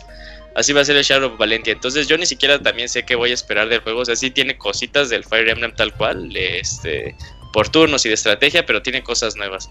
Entonces si te gustó mucho ese, pero cuando yo lo juegué eh, detecto muchas cosas diferentes, no, no sabría si, si, si recomendarte el anterior. Tendría que experimentar totalmente el juego para decirte, no, pues échate el anterior. Mm, Bien, ahí está, muy bien. Retomaremos el debate cuando esté el juego. Sí, eh, abogado. eh, Ahí por ahí del En la 2008. reseña, en la Ya. reseña. Ya, ya, amigo, rápido, Ah, ya, para, que, ya, ya. para que acabe Moy con la nota del escritor de Half-Life. Este, favor, pues no, sí, Moy. ya rapidito vamos. triste. Este, pues sí, triste. A cómo van las cosas, este Half-Life 3 yo creo que ahora sí, si antes estaba muerto, ahorita ya está incinerado, si no es Enterrado. que ya está reta- rematado, enterrado, descompuesto microscópicamente. Y es que uno de los escritores principales, Chet Palisek, eh, dejó Valve hace poco. eh, fue uno de los eh, pues, escritores líderes para la, la serie de Half-Life, muy especialmente en lo que fueron el episodio 1 y el episodio 2. Y ya con esto en realidad pues dirán, bueno, pues no importa, un juego tiene varios escritores, que se vaya uno no afecta. Pues ese es el detalle, que ya no queda ninguno de los escritores principales de la serie. Durante todo el año se han estado yendo. Eric Wolpaw se fue en febrero y Mark Laidlaw se fue en enero. Entonces en realidad ya no hay de los escritores principales que ayudaron al, al, pues, al, al bueno, ¿no? Half-Life, Half-Life 2, al, las, a los este, pues, episodios de las expansiones. Así que, pues no sé ustedes, pero yo ya no tengo nada de esperanza. Oye, Moy, ¿no crees que Porque este- aún si saliese, pues ya los escritores líderes ya son otros, o sea, no, Moy, no va, va a ser muy distinto. eres muy pesimista. No, yo creo que no, no, lo que pasó, sí, ¿sabes hay qué pasó? esperanza. ¿Sabes No. qué pasó? Que este señor estaba como en el sótano ya, este, por No lo 10 aprovechaban. años. ¿Quién, Moy? no, no, no, Shit Fast- Ah, el otro, el que historia, está pues. hablando muy, ya. Y pues llegó un momento donde dijo, bueno, ya me aburrí de no hacer nada, ¿saben qué? Yo ya les dejo ahí sus cosas, voy a ver Pero si sí en trabajó, algún lugar me quieren. de ahí de Valve. Que, De- que- Y pero de hecho ¿cuál estuvo muy involucrado en el Oh, no, en sí, sí, me refiero, pero- Dota, Dota. y en Dota también. Ah, bueno, en el diseño de Pues sí Dota. tenía chamba, ¿no? Sí, o sea, no estaba rascándose las pelotas, pero sí, güey, o sea... y que realmente sí estaba, ¿no? Rascándose. Pero sí, Moy, eh, acuérdate. Valve acaba de lanzar Puente. el Source Engine 2, todavía está poco verde, pero ahí la lleva, ¿no? Y este motor gráfico va a ser el alma de los próximos juegos de. Valve, Portal 3, Half-Life. Ya, 3. mientras se siga ¿para qué? metiendo Si tanto dos- a O sea, Steam, el Güey, muy ¿para qué? Pues, ¿cómo que pesimista para y el qué? Robert, güey, es solo contra... Acuérdate lo que Güey, decías de Steam no Shenmue, necesita Moy. dinero ya, güey. Sí. Por eso, oh, Ah, tú, sí. tú déjame los maldigo, ya yo ves que yo soy el profeta. Güey, tú tienes Igual la culpa por en Steam, güey. No la compres en y Steam salió. y sacan Dije que nunca iba a Ay, salir. ¿Dónde lo güey, que compra no mames. físico? ¿Dónde lo Salió. compra físico sus juegos de PC? No puede, mi amigo Moy, no Ahí puede. que les compre Es los de muy GOG. Feo. que compren... Yo compré Overwatch físico en PC y el disco nada más te instala Battle.net, güey. y Eso no se vale. Literal, güey. Y viene el código. Pero bueno, muy bien, Moy. Yo confío en ti, en que no va a salir nada. Confío en ti.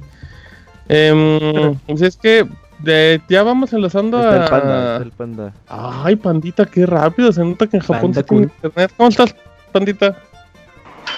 Bien, bien, carnales. ¿Y ustedes qué pedo? ¿Andabas tragando, panda? ¿Andabas echando taco? ¿Un onigiri? Estaba terminándome mis hot dogs. ¿Hotodogu? Ah, sin pano. Así es que vámonos eh, rápido con la cortinilla y regresamos con quién más, con las aventuras del pandita japonés. Oye, pandita kun.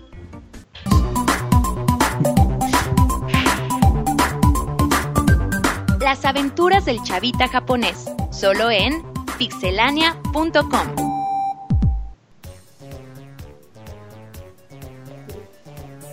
Hola, pandita kun.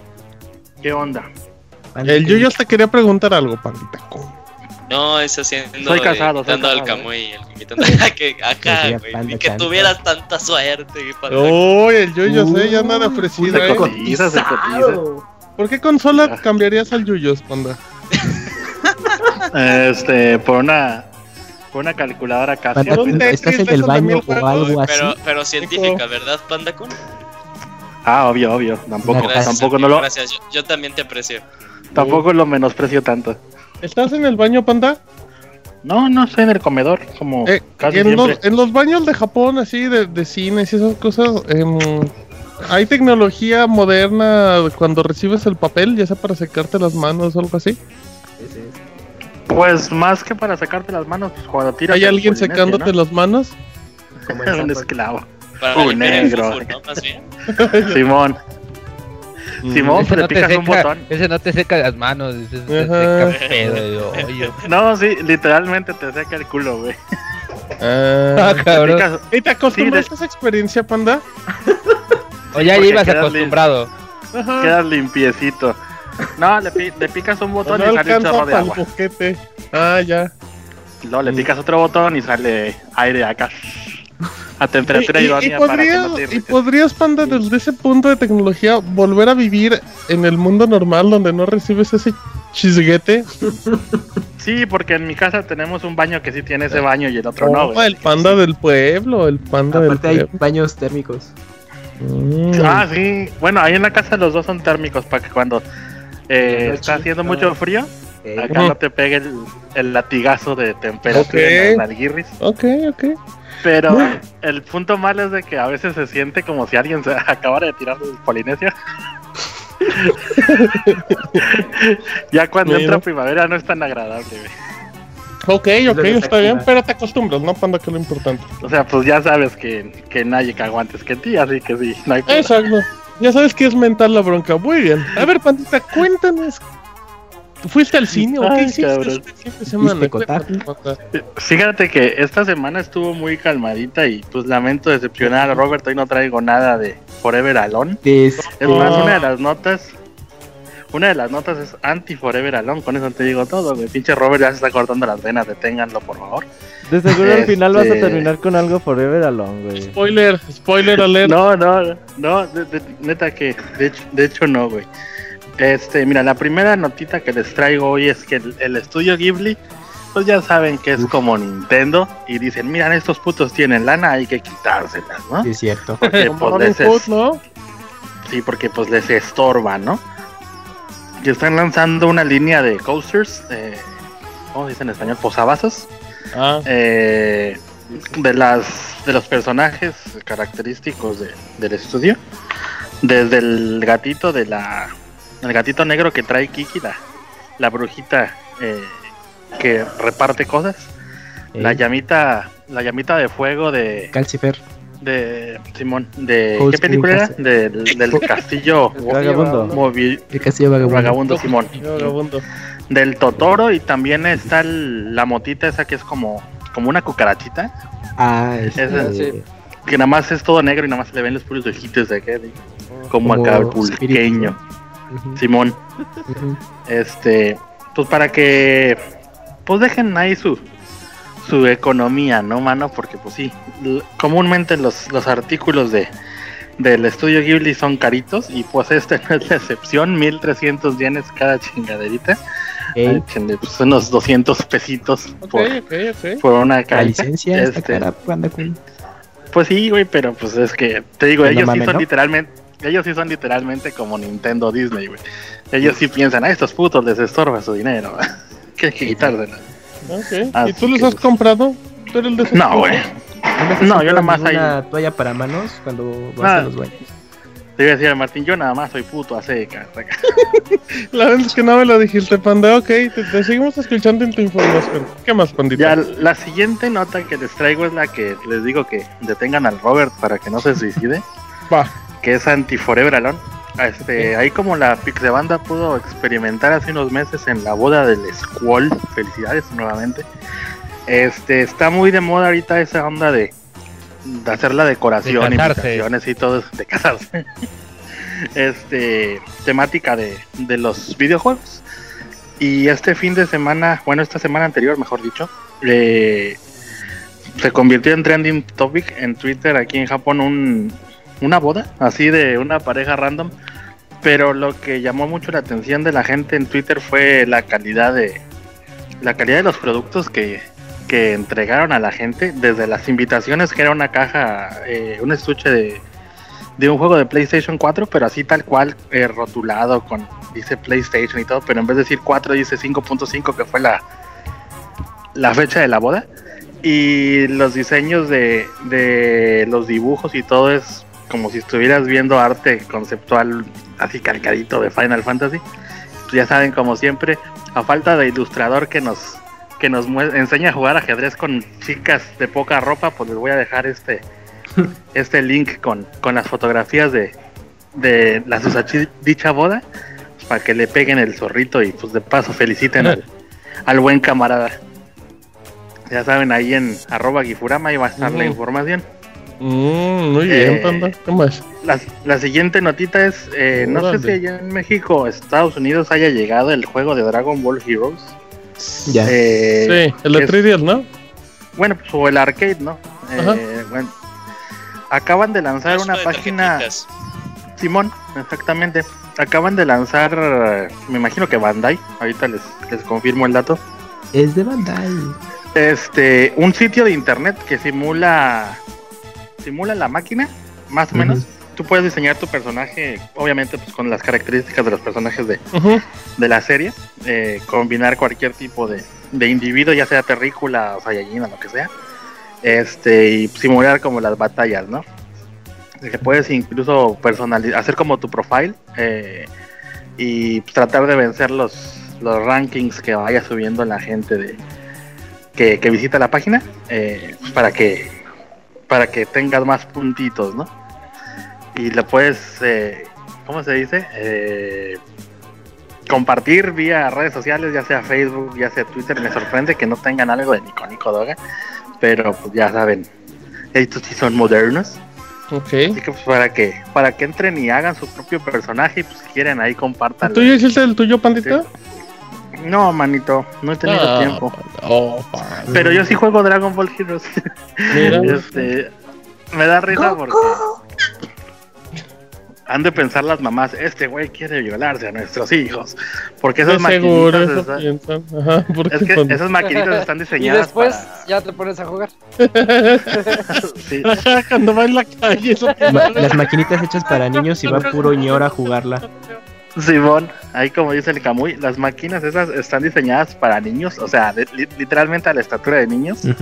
Este, y pues de repente ver a un don y más de mi, de mi rodada, güey, ahí, pues dicen, ay, güey, este, el Majin Buu se va a comer a nuestros chamacos, protéjanlos. Así que pues ya saben, manitos, chequen el link. Ahí les voy a dejar el link también en, en arroba y para que chequen el dato. Este, ¿qué más? El final de este mes, ahorita les digo exactamente la fecha para no errarle. No te preocupes. No, no, no, no. El día 27 de, de este mes se estrena la nueva película de Goku. eh, Resident Evil de Biohazard Vendetta. Se llama. Goku. Es- la esas, animación, ¿verdad? Simón, esas películas Pero llegan sí. con, con, con exhibición muy limitada en Estados Unidos. En México sí de a tiro des- desconozco si llegue también. Ah, igual. Pero este, este tipo de películas ni siquiera aquí en Japón duran puta, más de mes y medio en cartelera y como a los dos meses sale el DVD o Blu-ray o la descarga de iTunes. Así que pues los que tengan cuenta japonesa de iTunes, como mucha gente le hace para descargar contenido de aquí, eh, seguramente en un par de meses ya para las vacaciones de verano la van a poder descargar y si no pues se la encuentran de seguro en métodos alternativos que no les vamos a Claro. recomendar. Mercado alternativo, mercado alternativo. Uf, uf. Y ya pues para concluir, hermanos, A ver, panda, cuéntame. eh, pues la clase de japonés que emociona a todo el mundo. Uy, sí. sí, panda. A ver, ¿quiénes van a ser tus alumnos el día de hoy, panda? Eh, hoy están súper preparados, son el abogado y el kamui. que Ok. traen desar- nos van a desarrollar una conversación típica en japonés. Oh, Uh, ya me dio miedo. Porque, porque son bien riatas, dicen ellos. ok. Así que pues, manitos, ¿En qué échenle ganas. momento esta conversación acabó en pláticas? A ver, por favor. Camuy, abogado, no sé cómo va la dinámica inventada por el panda. A ver quién va primero realmente, Panda Kun. Pues tú, Kamui, ¿dónde dice Kamui? No, pues igual ya al revés. A ver. A ver, Camuy, vas, por favor, ¿eh? Dice así. Kiyo wa Getsuyobi Bitsepoto Kastonohi. Ay, Wow. Sigue el abogado. Me Sore, ¿no? yo- Sore Yori Kyo wa Panashi no Hotodoku no y Hika Kiya. Rola el panache, abogado. Entonces, ¿qué dijeron, panda? El Kamui dice, hoy es el lunes, hoy es día del Pixel Podcast. Oh, sí, cierto, ¿eh? Tengo miedo de lo que yo voy a ¿Y decir. el abogado qué dice? ¿Qué- ¿Yo qué dije? A y ver. el abogado dice, ¿qué más pero más, más importante aún, hoy es día del hot dog sin pan. Ah, eso Ay, dije. pa- ay, papel. Dijo, Pero ay, te ¿cuándo faltó- dije eso? Dice el abogado. Te faltó No. gritar más el kia. ¿Cómo, cómo sería la conversación dicho por un japonés panda? A ver, ¿nos lo puedes decir ya bien, de corridito? No, porque hay mucha gente rodeándome. La antes de presentar al Me van a abogado. entender. No, nomás. Ahora, ahora sí te importa, ¿verdad? Sí, man, si te empiezas a jugar Dragon Ball en sillitas de niños de 4 años, ¿qué importa? Pero con, pero con. con van a saber que ese Yo, yo no creo que el japonés se, se espante porque ellos se van a comer hot dog sin pan. Ajá, han de panda. entender ese chiste, panda. Échale, panda. Mira, el Kamui dice, bueno, dice Kamui dos puntos. Kyowa Getsuyo, Podcast no hi. ¿Ok? Y luego dice el abogado, Sore Yori Kyowa, Panasi no Hotodog no hi.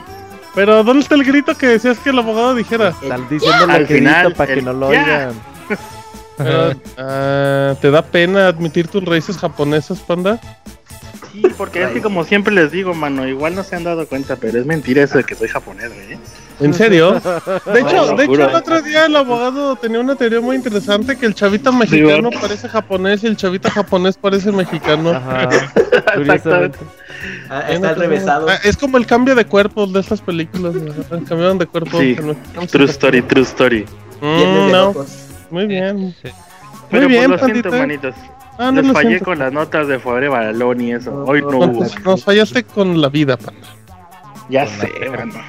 Ah, y luego no sé si vieron, ya para despedirme, hubo una nota roja de que mataron a un cabrón aquí en Gifu, Ajá. este, que estaba haciendo carne asada y llegó un dude Ah, random y dijo, puto, no me invitaste. Y palo que le pega sus filerazos. Este, no se Y preocupen. lo yo asó, ¿no? bien. También. Usó la Y se lo asada comió, güey. Y era un vecino. E Y invitó a el toda la familia. Por eso estoy aquí, fu panda cool. En su velorio panda, sí invitó a ¿y qué todo. tan lejos era de donde tú vivías ese incidente? No, este, como una media hora. Lo atrapó la policía y era un vecino, literalmente.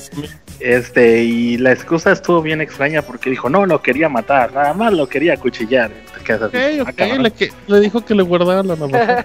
Como Pues claro, pues claro. Sí, le dijo, ya no me caben en los cajones, guárdame este filerito, no maná. ¿qué?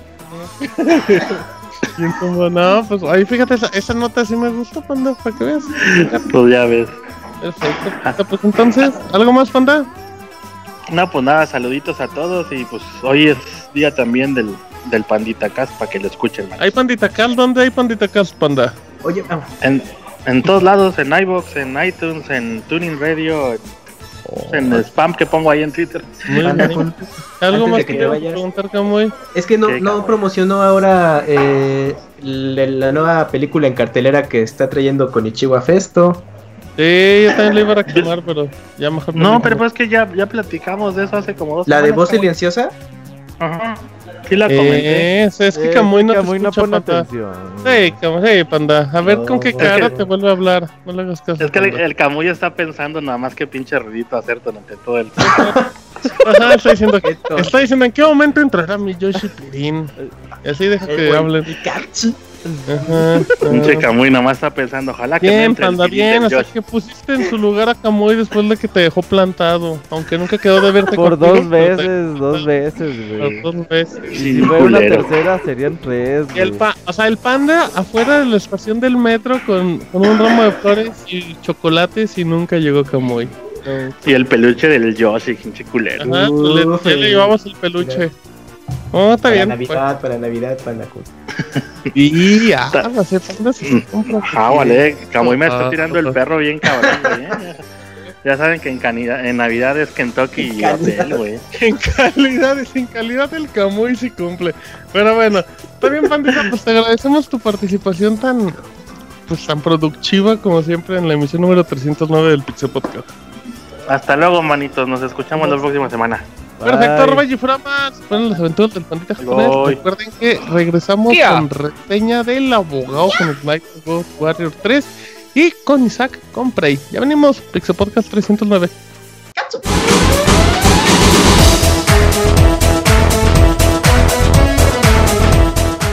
Escuchen el Pixe Podcast todos los lunes en punto de las 9 de la noche en pixelania.com.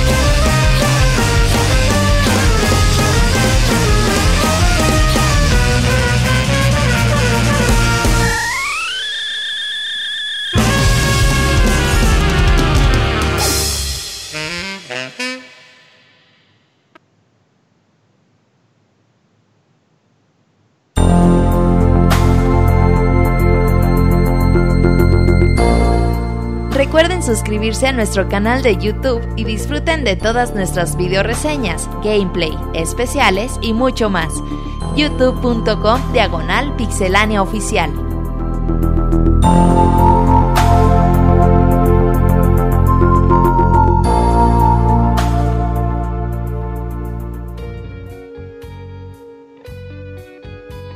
Después de este ska tan extraño de versión de música de Kirby, estilo Panteón Rococó gringo, eh, llegamos a esta sección de reseñas. No se preocupen, Martín se ausentó por unos minutos, pero ahorita regresa en Murió, unos se 10, murió. 10 minutitos. Ajá, murió, pero regresará. Y vamos a comenzar con la reseña del abogado que nos trae Sniper Ghost Warrior 3. Eh, cuéntanos, Arturo, ¿qué onda con ese juego? Yo, yo sí le tenía ganas, pero después leí tu reseña y algo pasó. Los de Sniper ni los de CI Games. Bueno, eh, Sniper Ghost Warrior 3 pues es la tercera parte de esta de este juego que salió por ahí del 2009, creo, más o menos, por un estudio polaco. Un estudio polaco no, no es CD Projekt, no, no crean que este juego es tan, tan, buen he- tan bien hecho como, como ese estudio, pero es un estudio que pues ha salido adelante. El primer juego vendió bastante bien. eh, el segundo juego pues no vendió bien, pero vendió según declaraciones de los mismos desarrolladores, vendió lo suficiente como para garantizar otra entrega. Y porque ellos, también vuelvo a citar estos mismos desarrolladores, dicen que con que venda 300 mil copias ellos ya- ya son rentables. Así que pues por eso es que casi casi pues hicieron el segundo juego que de verdad fue bastante malito. Pero pues supieron como que mejorar algunas cosas, otras cosas siguieron iguales y pues es lo que les voy a, les voy a reseñar. Eh, la historia, empezamos con la historia. Somos un soldado americano como Rambo, pero pues en una tierra hostil, no estamos en Vietnam, sino que esta vez estamos en un, en un país, la verdad, bastante, bastante parecido, que la verdad es, pues es muy poco conocido, hasta para los europeos que lo tienen ahí cerca, pues es Georgia. El país de Georgia, la verdad, este, un saludo para los que nos escuchan desde allá, pero la verdad no, Georgia, Atlanta. no, no, no, no, no, Georgia, estado que limita con Arceballá, Arce, Ah, sí, Azerbaiyán. con Chechenia o alguno de esos, ya saben, de, esos países que siempre sirven para sacar malos de películas gringas. pues de ahí sale- Traumados, eh, sí. sí, siempre o es un checheno o es un arceballano. Así pues, y en este caso son georgianos los que nos van a atacar. Es pues es un país cerca de Rusia y Asia y que tiene muchas guerrillas y en este pues en este tenor pues nos encontramos acá, nos dejan porque tenemos que encontrar pues a nuestro hermano perdido. Para más como meterle ahí a, a la historia, pues tenemos un hermano perdido para que no suene tanto a cliché. y pues tenemos que en el camino pues pues acabar con bastantes blancos, entre ellos no blancos de piel, sino blancos de objetivos. Este, no, son como un es un negro en la nieve, un excelente blanco. Este, y bueno, dicen que en este país vamos a pelear contra traficantes de armas y bastante bastante poderosos con mucho armamento y pues nosotros solo somos un francotirador, ¿no? Un francotirador que está armado con un con diferentes rifles, ya tú debes de elegir porque el juego empieza como un mundo abierto, donde cuenta Far Cry 3, donde tenemos un mundo abierto a nuestra disposición y vehículos para recorrer de punto A a punto B y todo eso. Y en el camino pues encontraremos ciertas misiones secundarias.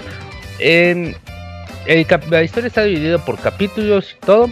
Y cada capítulo tiene misiones donde ya sea destruir a cierto, matar a cierto objetivo, eh, destruir, sabotear una base o destruir un tren, cosas así.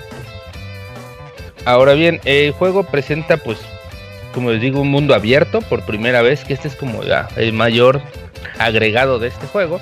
El mundo abierto que la verdad está bien desarrollado, pero como que no mm, le da, le falta, pues no se ve como de, de este año, pues se ve como de, de principios de generación.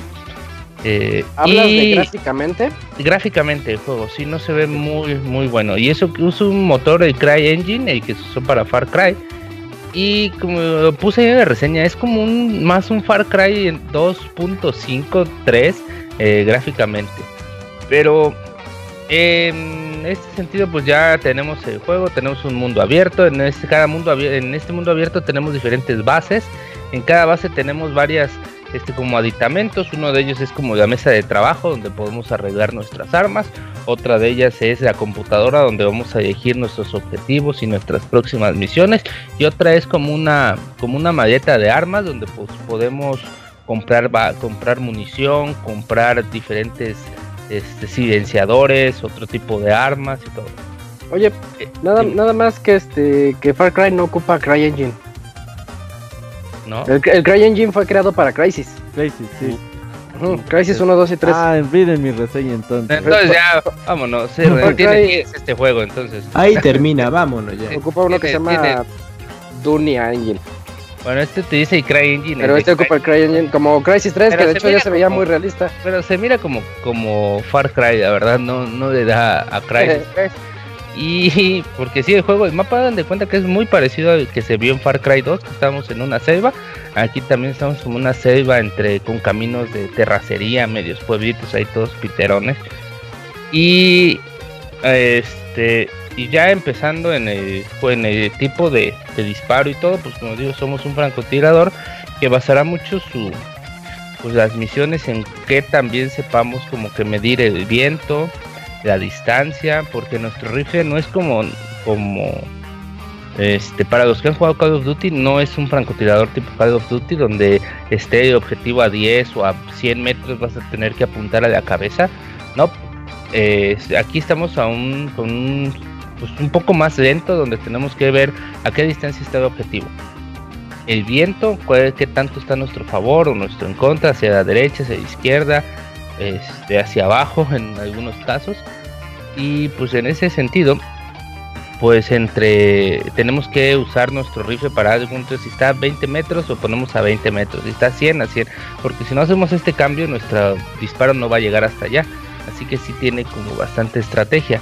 En los mo- modos fáciles, nuestro hay un puntito ahí que te guía, que te dice, bueno, eh, el centro de la mira está acá, pero el puntito donde va a llegar el disparo está como 50 este, centímetros o algo así a la izquierda. Bueno, ya como que apuntas con el con el- la mira hacia la derecha y hacia arriba. Y pero en, ya en los modos difíciles ya no encuentras nada. Ahí sí tenemos que ser bastante hábiles en este sentido para poder dar un disparo este correcto a la cabeza, que es donde da más puntos. Eh, ahora bien, el juego, pues, como les digo, tiene bastantes misiones y todo esto, pero tiene bastantes, pues, bastantes errorcitos, así, la verdad. Uno de ellos, pues, es que eh, las misiones, pues, al principio están muy buenas y todo, pero ya de ahí se tornan muy repetitivas. Otro de, de ellos es que la verdad está lleno de bugs. A mí me tocaron muchos, aún después de, de que de que hubo un parche de día 1, aún así me tocaron varios bugs. que me pedía, por ejemplo, me apareció un, bo- un como un botón arriba que dice aprieta R2 y apretabas R2 y no pasaba nada y decía aprieta R2 para atacar como si fuera un tutorial que hasta que no lo aprietes no desaparece. Pero como no lo podías apretar, pues nunca desaparecía. Ya casi iba a media, a medio A juego. media reseña. Y ya y ahí seguía. Y otro de los puntos que la verdad eso sí me encabronó mucho, aparte del otro que es el peor, pero este es el que el segundo que más me enojó, que es la inteligencia artificial que está bastante bastante tonta. ¿Por qué digo esto? Porque miren, eh, el rango de misiones es como un círculo, un, un- una circunferencia. ¿sí? En cuanto tú entras a esa circunferencia del mapa, eh, pues ya se inicia la misión. Pero si tú no entras en esa circunferencia, puedes estacionar el carro enfrente de 20 enemigos, eh, tu propio carro, y como no estás adentro de esta circunferencia de la misión, pues no te van a ver, ¿no?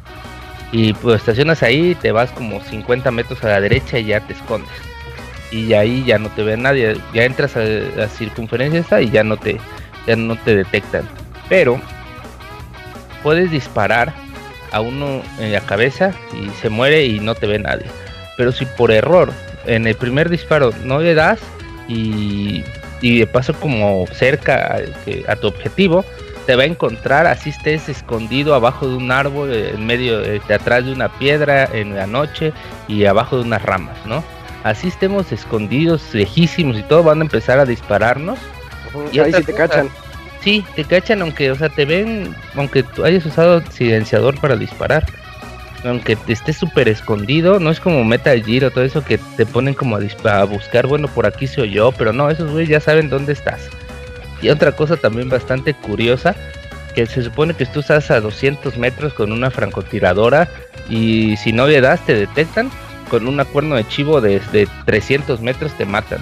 Así con una K-47 de cuatro disparos Ah, Qué te chafa matan. suena eso. Y te digo, o sea, no mames, se supone que pues por eso estoy usando una francotiradora, ¿no? Para llegar No. objetivo. Pero pues dentro de todo tiene buena, tiene algunas misiones buenas que sí te dicen, ah, sí, sí, sí, sí, qué chingón porque le tiene la cabeza a ese güey o cosas así que sí emocionan, que tal vez no se ven tan comúnmente en otros juegos. Porque por ejemplo en juegos como Hitman, está viendo que no hay tantas opciones de francotirador. En Metal Gear pues hay algunas y todo, pero tampoco son como que suficientes. Aquí para el güey que sí quiere solo misiones francotirador, pues sí va a encontrar buen reto. Eh, otra de las cosas que tiene juego es que la duración está bien, entre 7 horas más o menos, y hay bastantes misiones secundarias. Y hay objetivos, hay como un hay como unas misiones que son mata a este objetivo y tenés que encontrar dónde está y cosas así, y esas están chiditas. Pero pues los primeros 3, 4 ya de ahí están como que aburridos. Y ahí ahora sí el error más cabrón del juego es su tiempo, su tiempo de carga. El tiempo de carga es, yo creo que eh, fácilmente el juego que más tiempo de carga he jugado en mi vida. Así, o sea, de verdad, el juego tarda, lo cronometré, tarda 4 minutos 53 segundos en cargar la partida.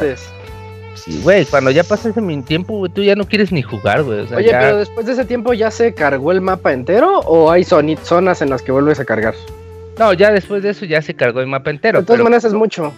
Sí, no, y además yo siento, ¿sabes qué fue el error eh, de esto? No, bueno, no soy desarrollador ni nada, pero algo que veo muy comúnmente en juegos como Borderlands, juegos como... mm, no sé si pasa en GTA, pero ¿Qué? en, Borderlands otros, o en Dying Light, también que cuando cargan, como que entras al juego y en unas partes de, de enfrente tuyo, una pared y todo, no está renderizado. Ya ves que se empieza como a acomodar para verse bien. Ah, sí. Sí, sí. Eso no lo hace el juego. Desde que entras está ya todo bien hecho, pero yo creo que ese es su error. Porque al haber hecho que el juego cargue todo, las texturas y todo bien, eh, hace que el tiempo de carga se dispare muchísimo más que si hubiera hecho ese efecto de que primero se mira jodido, pero de ahí, de ahí, se empieza a ver bien. Y, yo creo que eso es lo que van a corregir, porque si ellos dicen que, lo van a corregir, dice que mínimo quieren llegar a 3 minutos 50 segundos. No, no sé cuánto tiempo quieran hacer, pero pues, ya, yo la verdad sí, hasta 4 minutos o 3 minutos y medio lo veo excesivo. Mm, gráficamente les digo, no está tan bueno, pero pues... Eh, ¿Cuánto tardará el GTA V? en cargar. Porque ves que al inicio sale la- con las Sí, fotos sí, y te está cargando. sí. Ha de ser unos dos o tres minutos, ¿no? Yo También está que tardaron unos 3 minutos, más o menos, Mm. 3, 3 minutos y medio. Pero bueno, también tenemos en cuenta que, este, por eso te digo que con GTA tampoco pasa eso de que carga las texturas. Ok. Es- y además el mapa de GTA sí es como tres veces más que el de, el de este juego. Pero pues es un juego divertido para un rato, para unos, para un fin de semana, ¿no? Y que quieres como que sentirte francotirador. Pues este, este juego y el Sniper Elite, creo que se llama el otro, que son los únicos que te dan esa sensación. Yo creo que este te da más esa sensación de esconderte y todo, salvo por esa pendejada de inteligencia artificial. La verdad eso sí me, me enojó bastante porque se pierde mucho esa inmersión, ¿no? ¿De qué sirve que tardes como 5 o 10 minutos en buscar como el lugar más escondido y más Eh, te saca del juego. como para que solo porque falles un disparo, o sea, ni siquiera este disparo normal, sino disparo con silenciador y ya te encuentren en 5 segundos y ya y te disparen desde 200 metros con una AK-47 cuando se supone que tú estás usando una Barrett, no. Así que ese- esos dos errores, la verdad, sí, sí los veo bastante, bastante malos. Eh, en lo demás, pues el juego está en español. Y pues yo creo que si se salvan de eso, de que, que si es si gusta este pedo de francotiradores y todo esto, y, y no quieren probar este el herido, ya lo jugaron, y quieren otra experiencia pues parecida, pues pueden irse a, a este juego, pues y, y si no, pues mejor mejor jueguen otro tipo de juegos o, o Oye, algo pero así. Pinta para uno de esos juegos que va a bajar de precio rápido, ¿no crees? Pues yo creo que si encuentran un- en Steam, sí, güey, en Steam vamos a encontrar unos 250 pesos en para octubre, para septiembre tal vez. en las rebajas de verano. Hasta en las rebajas vamos a encontrar unos 400, así que espérense un poquito si les gustan estos juegos. Eh, espérense en verano, yo creo ya lo pueden. Este, ter- termínense todo lo que tienen pendiente ahorita, mejor, ¿no? Y ya después, ya si quieren algo así como una experiencia francotirador, pues ya compran este este jueguito. Si no, pues mejor vayan con, con otros títulos. Y la verdad, o sea, se, se agradece que sigan esforzándose en esta franquicia, pero también como que deben de pensar de, en entregar un producto sin unos errores tan cabrones es- o que te jodan tanto de experiencia, ¿no? O sea, está bien que no seas un estudio tan grande y quieras entregar una historia que es bastante buena, se supone, pero pues debes de saber como que tus límites, ¿no? Debes de saber tus limitantes y en base a eso pues crear un juego, no quieras como que aventarte el paquete de hacer un mundo abierto, todo esto, cuando pues no vas a tener, no vas a estar a la altura del desarrollo y vas a entregar problemas de inteligencia artificial o tiempos de carga, bugs todo esto. Pero pues sí, así, fueron un desarro- una desarrolladora indie, entre comillas, muy ambiciosa. Sí, sí, sí, pero pues ahí si les gusta el francotirador y no estimen gastar 60 dolaritos, pues sí, este, pues cómprenlo, pero pues si no, si no, pues mejor busquen otros, otros juegos. Mm, perfecto, pues no sé si hay alguna duda por aquí por parte del staff. Creo que ya todo quedó muy claro. Básicamente. No, sí. A ver, Cami, ve. Dale, dale. No, no, no, nada, pues que prácticamente el abogado dijo, pues no está tan chido. Ajá, sí, ya entendimos. No, nada más que pues sí quisieron hacer como un juego muy grande para recursos tan limitados y está cabrón. Poder entregar un producto tan homogéneo al final de que, que- que quede bien todo. Se ocupa Sí. mucho dinero, pero esto no. Pero pues le van a dar como que todavía algo de, de contenido, ¿no? Por ahí hay un Season Pass y pues yo creo que para cuando llegue el Season Pass y estos contenidos, pues ya los tiempos de carga y los bugs, pues en teoría ya con más tiempo de, pues más calma, ¿no? Porque igual si se apresuraron un poco para sacarlo, pues ya pueden pues arreglar esto y ya sea un juego mucho más, re- muchísimo más redondo de lo que, de lo que ahorita es. Mm, así es, esperemos que sí. Eh, pues muchas gracias Arturo. Ya con esto vámonos directamente a la reseña de Prey. Creo que Martín ya no tarda en regresar, pero mientras yo me adelanto. Dale. Eh, Prey eh, nació como un juego en el 2006, que era un shooter que nos permitía explorar toda una nave alienígena y pues tuvo un relativo éxito y posteriormente tuvo una secuela planeada. Una de esas se- secuelas que se van al Development Hell, donde nunca salen. Ya hasta que se hartaron por ahí del año 2014 y dijeron, no, ya este juego nunca va a salir. Y Arkane Studios pues dijo, no, ¿cómo de que no? Y ellos intentaron hacer un reboot de la serie. Eh, Arkane Studios son los responsables de Bioshock 2 y de Dishonored 1 y 2 para que los ubiquen. Entonces ellos dijeron, vamos a hacer un reboot de la serie de Prey y vamos a hacerlo pues a nuestra visión. Eso ya de entrada era un poquito ambicioso y como que sonaba que iba a ir bien el asunto. Y puedo decirles que sí supieron cómo realizarlo. La historia eh, comienza con nosotros, bueno, al inicio nosotros podemos decir cuál es el sexo de nuestro personaje, eso realmente no afecta nada más que la que esa decisión, no hay mucho cambio dentro de la estructura del juego, y pero pues nosotros podemos decir que queremos que sea hombre o mujer, siempre se va a llamar Morgan Yu. Este este personaje es un investigador que está por el momento siendo sometido a una serie de experimentos en unas oficinas donde a nosotros nos llevan desde nuestro departamento a las oficinas vía helicóptero. Y ya llegamos, nos hacen nuestras pruebas muy simples, estilo pruebas psiquiátricas, que sirven eh, como, como si fuera un tutorial. Clásico que te dicen, pues ahora ve, hacia arriba, ve hacia abajo, a ver, escóndete, a ver, este, presiona un botón y tú ya ahí estás aprendiendo las cosas. Pero te das cuenta que ocurre una crisis no te queda muy claro qué es, solo viste que hubo una especie de ataque, pero ya dicen, no, cédenlo, cédenlo, llévenselo. Y al día siguiente despiertas en tu departamento otra vez, este, pues así medio adormilado y te das cuenta que las cosas están tornando de una manera muy extraña. La, ya no... La rutina es la misma como empezó, pero ya no te das cuenta que hay algo malo cuando la puerta está entreabierta y sales y ves que hay un muerto. Entonces tú te sacas de donde dices, ¿qué onda? ¿Qué pasa aquí? Y los pasillos no llevan a ningún lado, estás encerrado, eh, literalmente. Aquí es donde tú te puedes dedicar a, a indagar y a saber qué es lo que está ocurriendo. Y en un momento tal te das cuenta de que pues realmente estás en una estación espacial donde se están realizando estos experimentos con personas con material alienígena. Este, este material es el que hace que pues que las personas tengan ciertos efectos secundarios, pero que también tengan así esas cosas sobrenaturales al estilo de pues de Dishonored o de BioShock o de esos juegos que ahorita eh, les, les voy a platicar más. Eh, básicamente este es el inicio de la historia, no les estoy contando nada más allá de la primera media hora. Eh, y a partir de aquí es donde nosotros tenemos que saber qué es lo que está ocurriendo en esta base, por qué de repente hay muertos, qué fue esa crisis que ocurría mientras estaban haciendo los análisis psicológicos.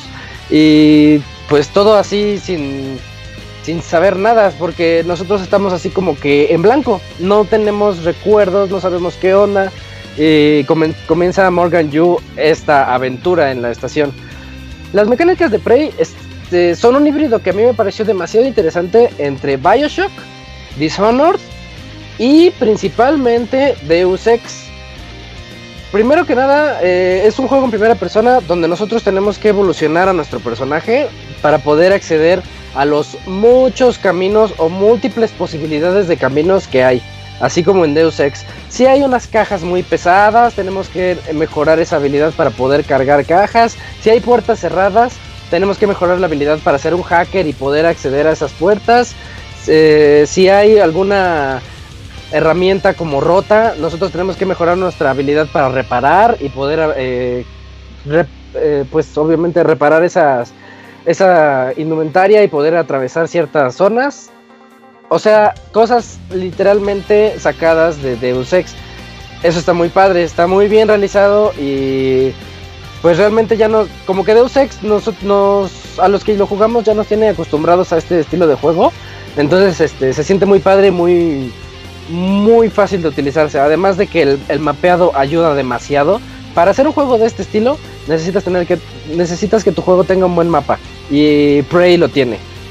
La parte que yo comparo con Dishonored es pues viene un poquito más adelante cuando ya nosotros tenemos un nuevo ab- abanico de habilidades alienígenas. Eh, esto puede, puede decirse que es como Bioshock y Dishonored. Yo lo veo más como Dishonored porque eh, eh, las habilidades o los poderes son más orientados al sigilo y también al ataque, o sea, ambos. Pero recordemos que en Dishonored teníamos ese... mm,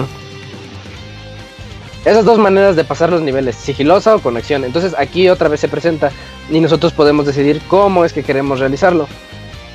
Y la parte de Bioshock, donde yo lo comparo más con Bioshock, es ese, además de los poderes, es esa sensación que todos tuvimos aquella vez que iniciamos el primer Bioshock y que estabas a medio, a la mitad de la mar y no sabías qué es lo que estaba pasando, solo que hubo un accidente y te encuentras un faro y al momento de entrar al faro llegas y ves una ciudad totalmente de, pues como destruida, pero que sabes que ahí ocurrió algo, sabes que ahí hay un pasado, sabes que la vida, la gente tuvo vidas plenas o semiplenas ahí antes de que ocurriera cierta crisis o cierta catástrofe. Es exactamente esa sensación la que Prey te logra generar al, al momento de que ves la, la estación por primera vez. Dices, este lugar tuvo vida en algún momento, tuvo gente, tuvo científicos, tuvo pues momentos felices, momentos tristes, lo tuvo todo. Y eso es lo bonito de Prey. Y con lo que lo puedo comparar con Bioshock. La ambientación que tiene es realmente algo sorprendente. Eh, esa sensación de Rapture, esa sensación de Columbia y, y esa sensación vuelve ahora, pero en Prey, en Talos One, así se llama la, la estación esta donde estamos nosotros explorando. Y pues es cuando dices, bueno, pues no hay de otra, hay que ir hacia adelante y hay que ver qué es lo que está ocurriendo aquí. Y es cuando te das cuenta también que hay unos invasores alienígenas que pues no te van a hacer la tarea nada fácil. Entra aquí la segunda, bueno, otra de las mecánicas del juego en las que se basa, que es el, el sigilo. Al inicio del juego nosotros nos damos cuenta que nuestro personaje no es nada poderoso. No tenemos nada, obviamente el, el árbol de habilidades está en ceros, no hemos evolucionado nada, en fin, no tenemos armas. Y nosotros lo que tenemos que hacer es escondernos un poco de estos aliens. Y pues las medidas para esconderse son muy parecidas a las de a las de Dishonored otra vez. Nosotros podemos escondernos detrás de escritorios, así como detrás de algún muro y asomarnos lentamente a ver si ahí viene o no viene alguno de estos aliens y pues ya seguir adelante y escabullirnos para que no nos para que no nos atrapen o no nos, no nos hagan daño. Y aquí es donde entra uno de los primeros detalles que yo quiero mencionar. Eh, la inteligencia artificial no es buena en el aspecto de sigilo. Eh, cuando tú estás en el aspecto de sigilo y estás escondiéndote, tiene el clásico medidor que todos los juegos de sigilo modernos de primera persona traen y que siempre hablo de él, de que se va llenando hasta que se pone ya el full en rojo y te dice, ya te vieron, ya te cacharon, corre. Eh, eso en otros juegos de sigilo, cuando pasa eso, todos los enemigos en el mapa se ponen en alerta. Aquí nada más el que te vio, dices, bueno, eso tiene lógica, porque los aliens no están comunicándose entre ellos. Pero sí se siente un poquito frustrante. Bueno, no- se siente un poquito triste cuando tú dices, ya, ah, ya me cachó, me voy a echar a correr. Y te vas corriendo así como, como con todo el miedo del mundo. Dices, no, me está persiguiendo, ya valió. Y volteas y nadie te viene persiguiendo. Porque la inteligencia artificial no lo hace. Te persigue como por 10 metros y de repente se- le olvida. Ah, ya se fue. Ya se fue ese humano. Eh, y pues ya puedes regresar otra vez a la zona y como si no hubiera pasado nada. Eso es algo que a mí no me pareció muy bien en el juego y es algo que de hecho Dishonored ya lo hacía bien, entonces no sé, no sé aquí si lo están haciendo bajo la justificación de un ambiente alienígena o lo que sea, que no se siente esa persecución como en otros juegos de, de sigilo. Pero ahora más adelante, el juego tiene una evolución demasiado sobresaliente.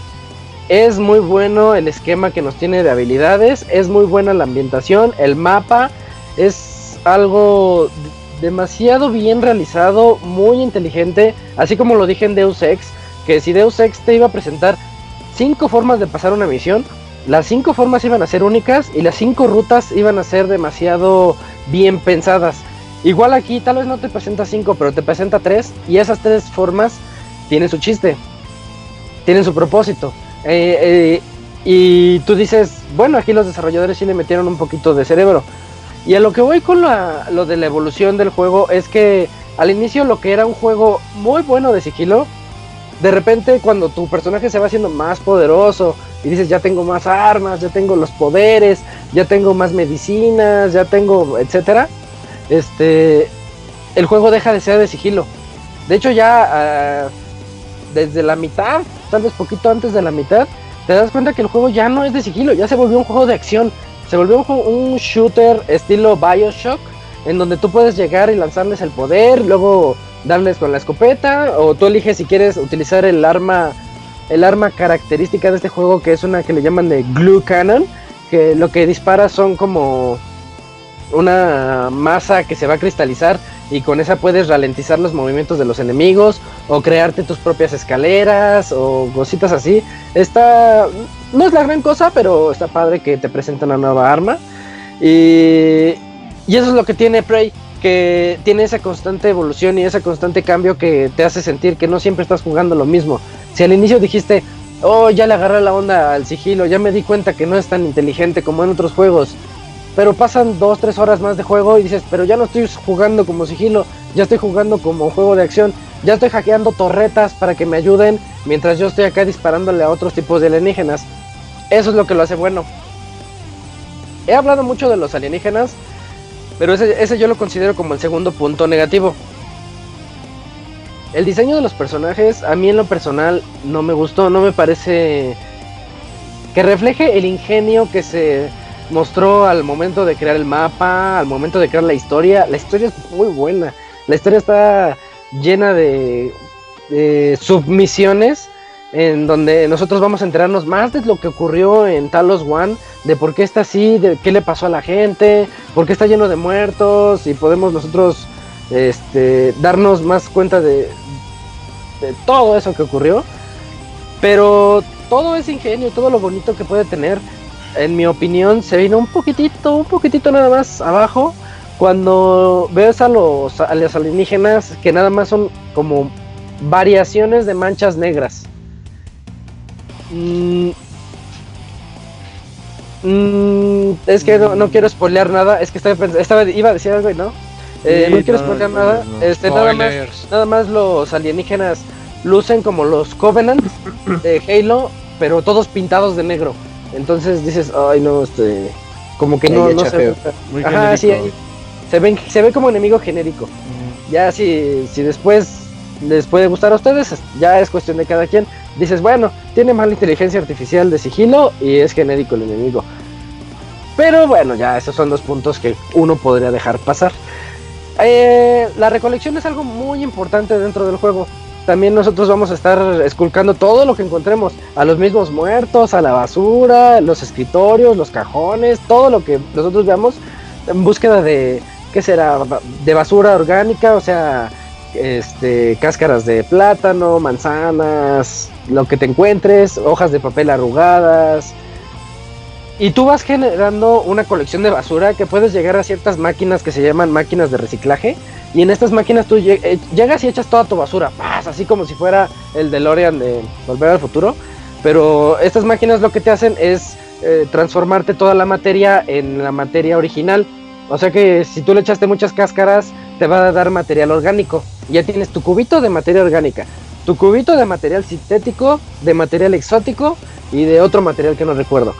Estos materiales nos sirven para nosotros ir a otra máquina, que es el creador, me parece que se llama, eh, o desarrollador. Eh, y en esta máquina tú llegas y pones tus cubitos en cierto orden.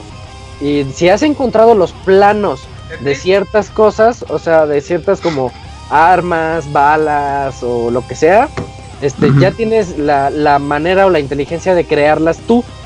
Y eso está bien porque también te invita siempre a estar recolectando todo. Tú, al inicio dices, ¿por qué estoy recolectando basura? No sé ni por qué, pero ya voy a llenar mi mochila de todo esto. Y ya eh, luego, luego encuentras el por qué. Dices, ah, está. no tenía... La verdad en la se le cocina, escucha. güey. Buenas, lejos, Arturo.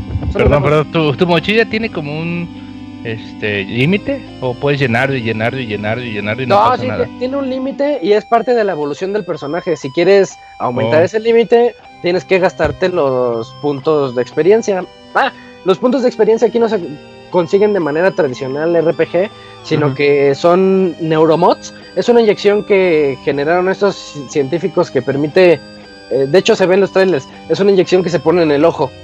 Y tú te tienes que poner en tu ojo como, como si fuera una pistolita y que esta nos permite tener estas habilidades y poderlas desbloquear. Nada más que este es otro punto importante. Hay que estar muy atentos a todo lo que nos rodea. Lo que está muy padre del mapa y de cómo fue diseñado es que cada cosa está ahí por una razón. Eso no se ve en cualquier juego. O sea, algún rayón que veas en, el, en un pizarrón, eh, algún huequito que veas en alguna zona y dices, ah, como que por ahí quepo para llegar a nuevas son áreas. Este, todo está ahí por alguna razón y tú tienes que poner atención a todo. Y si logras entrar en esa dinámica y en esa inmersión que te quiere meter el, el juego de Prey, este, que es muy fácil lograrlo, porque el juego sí tiene de las mejores inmersiones que hay eh, hasta el momento. Eh, Si tú lo logras, te das cuenta ese que... De los videojuegos Ándale. tiene las mejores Parece. inmersiones. Sí, abogado. Eh, ya, ya. ¿Ves, ves, Arturo? ¿Ves lo que haces, Arturo? Ay. Este. La ah, inversión. Para que veas sí, lo que sentí logras- cuando- lo de que bueno, me dijiste que CryEngine no era de, de, de, de Ay, Far Cry. Ya mejor termina aquí. Este, el, el chiste de esta inmersión que te logra crear el juego es de que tú logres buscar por ti mismo el, los neuromods. Porque tú al inicio dices, no, pues nada más tengo dos, pero es que no sé en qué gastarlos porque hay muchas habilidades. Lo mismo de siempre, pero aquí pues, no vas a tener puntos de experiencia, no vas a obtener así mejoras tan fácilmente, al menos no al inicio del juego.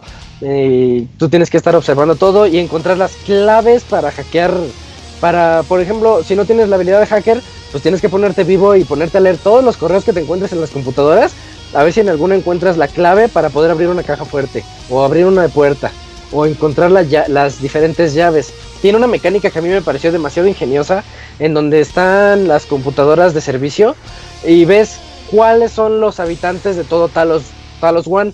Y te dicen, pues este está muerto, muerto, muerto, muerto. Pero tú lo que puedes hacer ahí es darle clic a alguno de los que quieras tú buscar. Por ejemplo, un ejemplo así muy simple. Llegas a una estación de servicio de seguridad y ves ahí el, el nombre. Dice, "Se- esta seguridad está a cargo de Robert Pixelania. Y dices, ah, pues ya me No, sé. ya valió. Ya sé el nombre, ya valió que la seguridad por eso les fue mal. Uy, yo soy Este- bien cabrón en seguridad. Pero la puerta está cerrada. Entonces tú lo que haces es ir a estas computadoras que les digo y buscas en toda la lista, buscas dónde está Robert. No, Robert. Ah, aquí está. Pero resulta que él está en el en el crew crew quarters, en, el, en las habitaciones. Y tú estás muy lejos de las habitaciones. Entonces le das clic y ya se te hace, se te pone el marcador y puedes ir a las habitaciones. Y en efecto, cuando llegas a, las habitaciones y lo encuentras, pues ya lo esculcas y encuentras la llave para regresar a la zona inicial y este y abrir esa puerta que te tiene varios neuromods de premio, por ejemplo. Entonces, eso a mí se me hizo muy padre en cuestión de de eh, abrir caminos y pues el Respecto Metroidvania. que dice, el ¿no? Metroidvaniesco, así que tienes que regresar a ciertas zonas ya teniendo las llaves. Pero aquí viene el tercer punto negativo de los que estaba hablando y tal vez sea el peor. De hecho, este tiene que ver con lo que dijo hace rato Arturo de su juego, el tiempo de carga. El Sí. tiempo de carga es... eh, te- o sea, tú abres unas zonas que son relativamente grandes para poder explorar y pasártela a gusto. Pero cuando llegas a un punto de después de unas 11 horas, 12 horas, estoy hablando de la mitad del juego más o menos, eh, y que quieres regresar a otras zonas, cada que cambies de área de la nave, va a ocurrir este tiempo de carga. Y dices, bueno, me espero.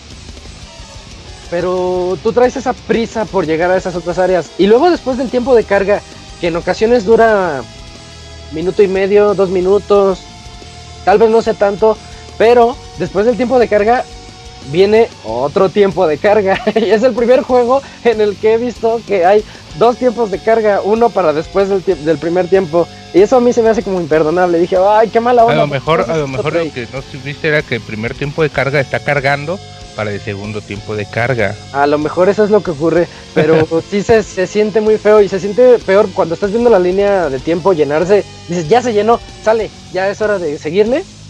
E inicia otro tiempo de carga y dices, ¿qué onda? Porque ya di- 10 segundos después ya dice, presiona X, órale. Y ya puedes continuar con tu aventura. Y esto en un juego que te invita tanto a revisitar áreas, puede llegar a ser un, un poquito tedioso. Y estoy hablando de esos tres puntos negativos, tal vez un poquito satanizando a los demás. Pero la verdad, llega un punto en el juego en el que ya no te importan. El juego está tan bien realizado, este, eh, la ambientación es de lo mejor que he visto. No, he- no he sentido una ambientación tan buena desde Bioshock 1. En términos de que tú cuando comenzaste Bioshock 1 decías, oye, este juego es de terror. Este juego sí me va, me va a dar unos cuantos sustos y pasan dos, tres horas y ya te acostumbraste. Pero sigues sintiendo eso así de que quiero saber qué es lo que pasó aquí, quiero saber qué es lo que pasó. Oye, con- Isaac, te, te voy Sí. a desmentir. A ¿Con ver, dime. Toma no sentiste algo así? Uy, de hecho, eh, recomiendo Soma como siempre. Este, se- me pareció demasiado la ambientación como Soma. Este, y sí, de hecho Soma es un juego que, que es de terror y que después se te va el terror porque ya te acostumbraste a eso. Entonces lo mismo pasa con este juego, con Frey, porque al inicio tú sientes como que los alienígenas son demasiado poderosos y porque tú estás muy débil, pero en el punto en el que tú ya te convertiste en una especie de pseudo Rambo, dices, ay, ahora si llegan nuevos, bueno, llegan nuevos enemigos más poderosos aún, pero tú ya tienes un poquito más de herramientas, ya no tienes esa indefensión que tenías al inicio y que pues fomentaba al temor en el juego. Entonces pasa por esas etapas, pasa por un juego que te puede dar ese pavor al inicio, eh, que se basa en el sigilo, de repente ya se convierte en el juego de acción y después se convierte en un juego más o menos RPG porque tú puedes tomar un par de decisiones, así unas cuantas que te que te dejan pensando un rato, ¿no? Dices, oh, está bien que haga esto, está mal que haga esto. Eh, encuentras el trasfondo, el trasfondo de muchas partes de la historia que son realmente muy atinadas. Las misiones, tanto la principal como las secundarias, son muy buenas porque en ningún momento te sientes como el clásico recadero, sino que aquí dices, no, estoy haciendo estas misiones por mi propia curiosidad. Me estoy encontrando que este, este grabación de una plática de los antiguos residentes me está dando alguna pista, pues voy a ir a hacerla. Es una misión opcional, pero la voy a hacer por mi curiosidad. Quiero saber qué es lo que le pasó a ellos dos, a esta pareja de enamorados, a este científico que no lo dejaban hacer su experimento, pero al parecer lo hizo nada más porque quiso, pero fuera de la ley. Entonces tú te empiezas a meter en esas partes y ya una vez que entras a Prey, ya no sales. Prey tiene esa, es, esa manera de decirte, juégame. Te, te, lo grita cada que tú prendes el juego y cada que lo dejas, te dices, ay no, debería seguir jugándolo. Y yo creo que eso es lo que lo hace realmente un juego más que sobresaliente. Es de, es de esos juegos que sí va a, a va, van a hablar mucho de él en los próximos, en las próximas semanas. Pueden estar seguros de eso. Y ya regresa Martín. Ya, ya que estoy, Isaac, estaba escuchando Hola, tu, tu reseña. ¿Ya, ya fue, la, fue la parte final, Isaac? De hecho, sí, de hecho ya, ya concluí. Oye, ya nada más por, uh, obviamente, no, no, escuché parte de la reseña, solo, solo el final, pero igual no está de más. Um, ¿No te gusta mucho cómo... No, no lo he jugado tanto como lo ha jugado Isaac, llevo unas horas. Um, ¿No te gusta mucho ver cómo los creadores de, Dishonored le entran a este tipo de género de ciencia ficción, pero manteniendo como eso que los caracteriza que es las posibilidades de jugarlo a su estilo? O sea, sí, sí logran como, como llevar todo eso que los ha hecho tan populares con Dishonored, de cierta manera Prey, pero, pero era con este género de ciencia ficción que que pues obviamente para mí siempre mi, la referencia inmediata pues era Bioshock, o sea, como, como, juego inmediato, pero pues igual se parece mucho a System Shock, que es el, el de donde viene original. Bioshock, exactamente. Em, pero creo que sí es, es muy, muy destacado la, la, ambientación que logra y todo. Y sobre todo lo que mencionabas al inicio de, de cómo te empieza a dar mucho miedo y luego entre que empiezas a disfrutarlo, acostumbrarlo hasta que llega un punto en el que estás bien roto y es como de ahora sí, vénganse todos contra todos. Uh -huh. es, es la misma sensación que te genera el primer Bioshock, ¿no se te hace? La misma sensación. Sí, de hecho creo que acabas de parafrasearme, porque algo así es ah, lo que yo decía, de que al inicio el juego es un juego de sigilo y que te puede dar un poquito de nervios porque dices, no, me va a ver, no, me va a matar a la primera porque estoy sí. muy débil. Pero pasan unas cuantas horas y ya tienes un arsenal de tu lado tal vez no muy grande, pero sí ya tienes con qué defenderte. Suficiente. Y el juego deja de ser de sigilo y se convierte en juego de acción. Y uh -huh. eso eso no lo ves en cualquier juego, solo lo recuerdo yo en Bioshock y tal vez en Dishonored. Ma más que no lo veas en cualquier juego, no lo ves bien llevado. Porque muchos lo intentan, tipo como Far Cry. Far Cry de repente lo medio intentaba, pero uh -huh. era muy fácil hacerlo roto. Eh, como dato, el juego viene en español, con el lenguaje en latino. El doblaje está padre y para que para que lo chequen y creo que en el menú puedes cambiarle los eh, el audio, creo. Pero pero sí, eh, Prey es maravilloso, es glorioso el juego. Esperemos que le vaya muy bien en ventas, se lo merece. Sí, en especial porque toma demasiados aspectos de Deus Ex y ¿Sí? a Deus Ex no le ha ido tan bien como se merece. Entonces espero que este juego muestre lo que esta múltiple variedad de caminos y de opciones tiene para presentar, entonces esto puede que la, que la gente vea que se pueden hacer las cosas así. Exactamente, y, uh -huh. y es mucha variedad al género, ¿eh? que no hay de este tipo, para que le den una oportunidad. Um, pues bueno, ya nos vamos, producer, a saluditos o recomendación o qué aplica. Vámonos a saludos, Pixel Podcast 309.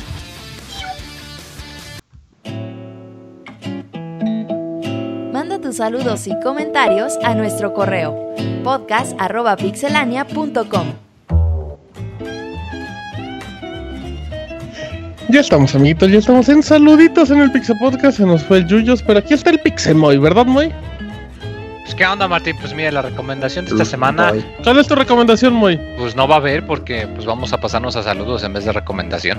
Ay, qué Ay, qué atento eh. Yo, yo les recomiendo el poema pedagógico de Makarenko. Ay, Gran vale, libro. padres al abogado. Apréndele, Moy, apréndele. Muy bien. Eh, ¿cuánto, ¿Cómo nos fue de correos en esta semana? Poquitos, Isaac? poquitos. Tenemos como cuatro.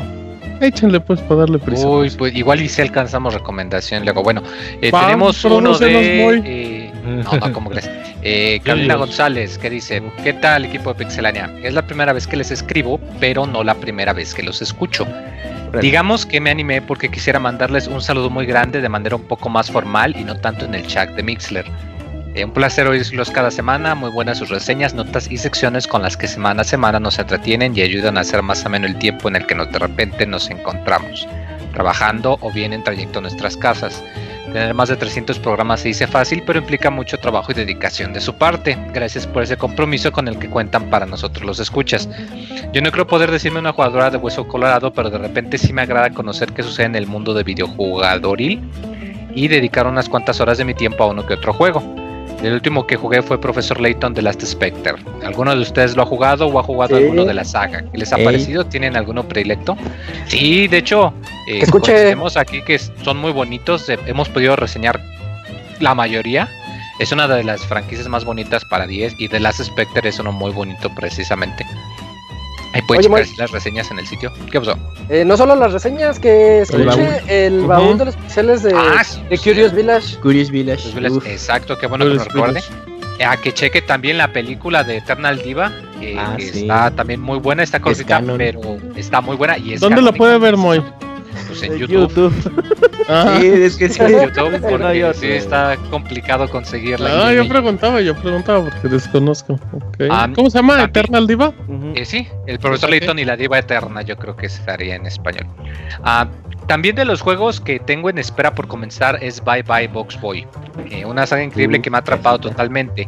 ¿Ya lo jugaron ustedes? Si no es el caso, creo que deberían darle un- una oportunidad con un juego con una gráfica excesivamente simple que lo hace muy especial y que puede brindar muchas horas de diversión. Sin nada más por el momento, me despido, les llevan un saludo muy grande, Mika. Eh, pues me ha dado curiosidad, de hecho, a alguno de nosotros le gusta mucho Box Boy, ¿verdad? Pero Uy, Sí, creo que era. Julio, ¿no? pero creo que a Ujú, Julio, acá Creo que era Julio, sí. eh, pero sí tengo curiosidad. No sé si eh, ahorita estará en oferta por la Golden Week. Supongo hecho- que tal vez. Pero si en oferta es un juego baratillo, entonces pues igual y le, le damos el, la, la Regálaselo, Moy. probada. Sí, a ver cómo, a ver No, cómo de, sale. de hecho, el de Bye Bye Box Boy salió más barato que las primeras dos entregas.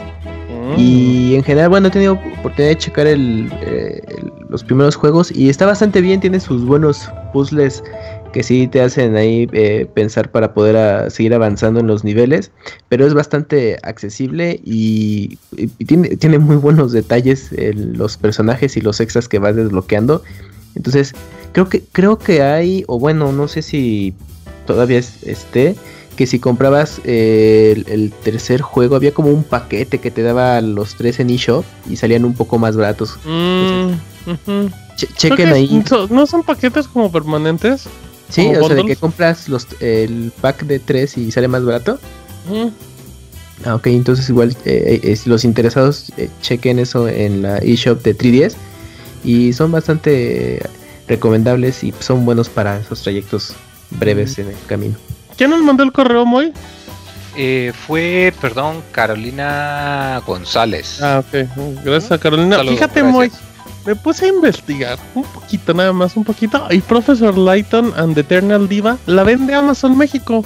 Uy, ¿a La- cuánto, o- cuánto? ahí te va, ahí te va. Es un DVD región 1. O sea, tú, Moy, que tú no puedes reproducirlo de seguro, necesitas un DVD multiregión. Aquí, aquí nada más el región 4, a menos que tengan multiregión. Em, es importada, obviamente no traes sub, está totalmente en inglés o en japonés, no sé. Y el precio no la vende directamente a Amazon, pero el precio sale en 387 con todo y envío, así es que Bien. no está no está mal. Y sobre todo, pues porque es muy complicado de conseguir. Uh, ya sé, güey, ya, ahí te da algo más ¿Eh? vergas, güey. Ah, cabrón. A En ver, a ver. Amazon España, güey. La venden en Ujú. 8 euros, güey, y el DVD y el Blu-ray en 9 euros y sí mandan a Uf. México. Mm, ¿Y si vendrán en inglés? Porque luego nuestros amigos vienen en españoles español, vienen en español. en castellano. ¿Titulado o castellano es europeo Es que es en castellano. Pues sí, güey, pues que es- tiene, güey. A ella no le gusta el castellano, dice en el correo. No, pues está bien. Está... No, güey, pero para prefiero la que venga español, chido, castellano, güey. que De venga en hecho, japonés. Los compro, interesados. güey. Eh, Ah. 8.95. Y- Solo quedan en stock. Oficialmente estoy viendo, solo quedan en stock en Blu-ray y en DVD. Y como Eh, agregado, está el libro de... eh, eh, perdón, Martín. Está el libro de arte. Bueno, que de hecho es así como un mini... El libro de arte de The World of Professor Layton. eh, en pasta suave. Y sí, también está disponible en Amazon México. Pero ese está en 344 pesos. Entonces, pues, sí. Muy bien. Para los franceses, ahí está el dato. Eh, 344 pesos y gratis el envío con Prime, con Amazon. Prime. Muy bien, mira, salimos muy muy buenos datos. Ahora sí, El profesor Layton en este podcast. exactamente. En- ¿Qué más, compañeros? Díganme. Mm, Yo tengo uno de Esteban. Ok. Eh, Creo que se apellida Mora, Esteban Mora. Eh, dice, buenas noches, quería felicitarlos por su programa. Tengo ya bastante tiempo de escucharlos y siempre me acuerdo de la reseña de Pikmin 3 que te alegra el corazón. Siempre los descargo e intento estar atento a su página y Twitter.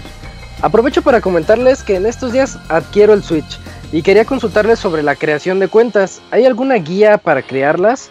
Les consulto debido a que soy de Costa Rica y no quiero crear mi cuenta mal.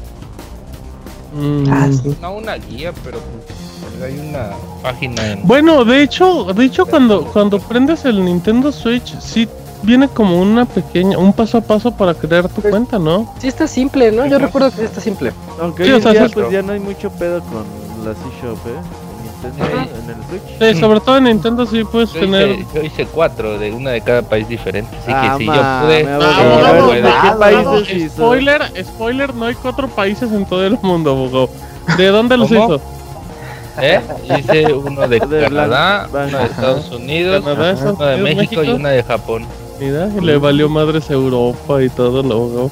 Debería ¿Y cuántos No, hice, no, me refiero a que yo hice Árabes. una cuenta de, de esos países, no que nosotros Alemania. sean los únicos. Chile.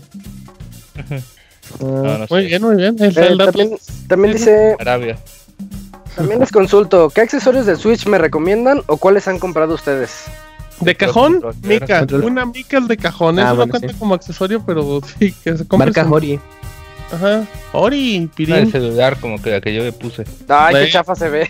Yo también, pero mientras no lo andes enseñando, no pero pasa qué nada. tal, pero qué tal para cuidar los ¿Qué tal el rasguñón, eh, abogado? Ah, ya no uso nunca. ahora. No me gusta. No, la ventaja es que ya cada vez hay micas más baratas. O sea, ya, ya no es como tan limitado, entonces ya es sencillo.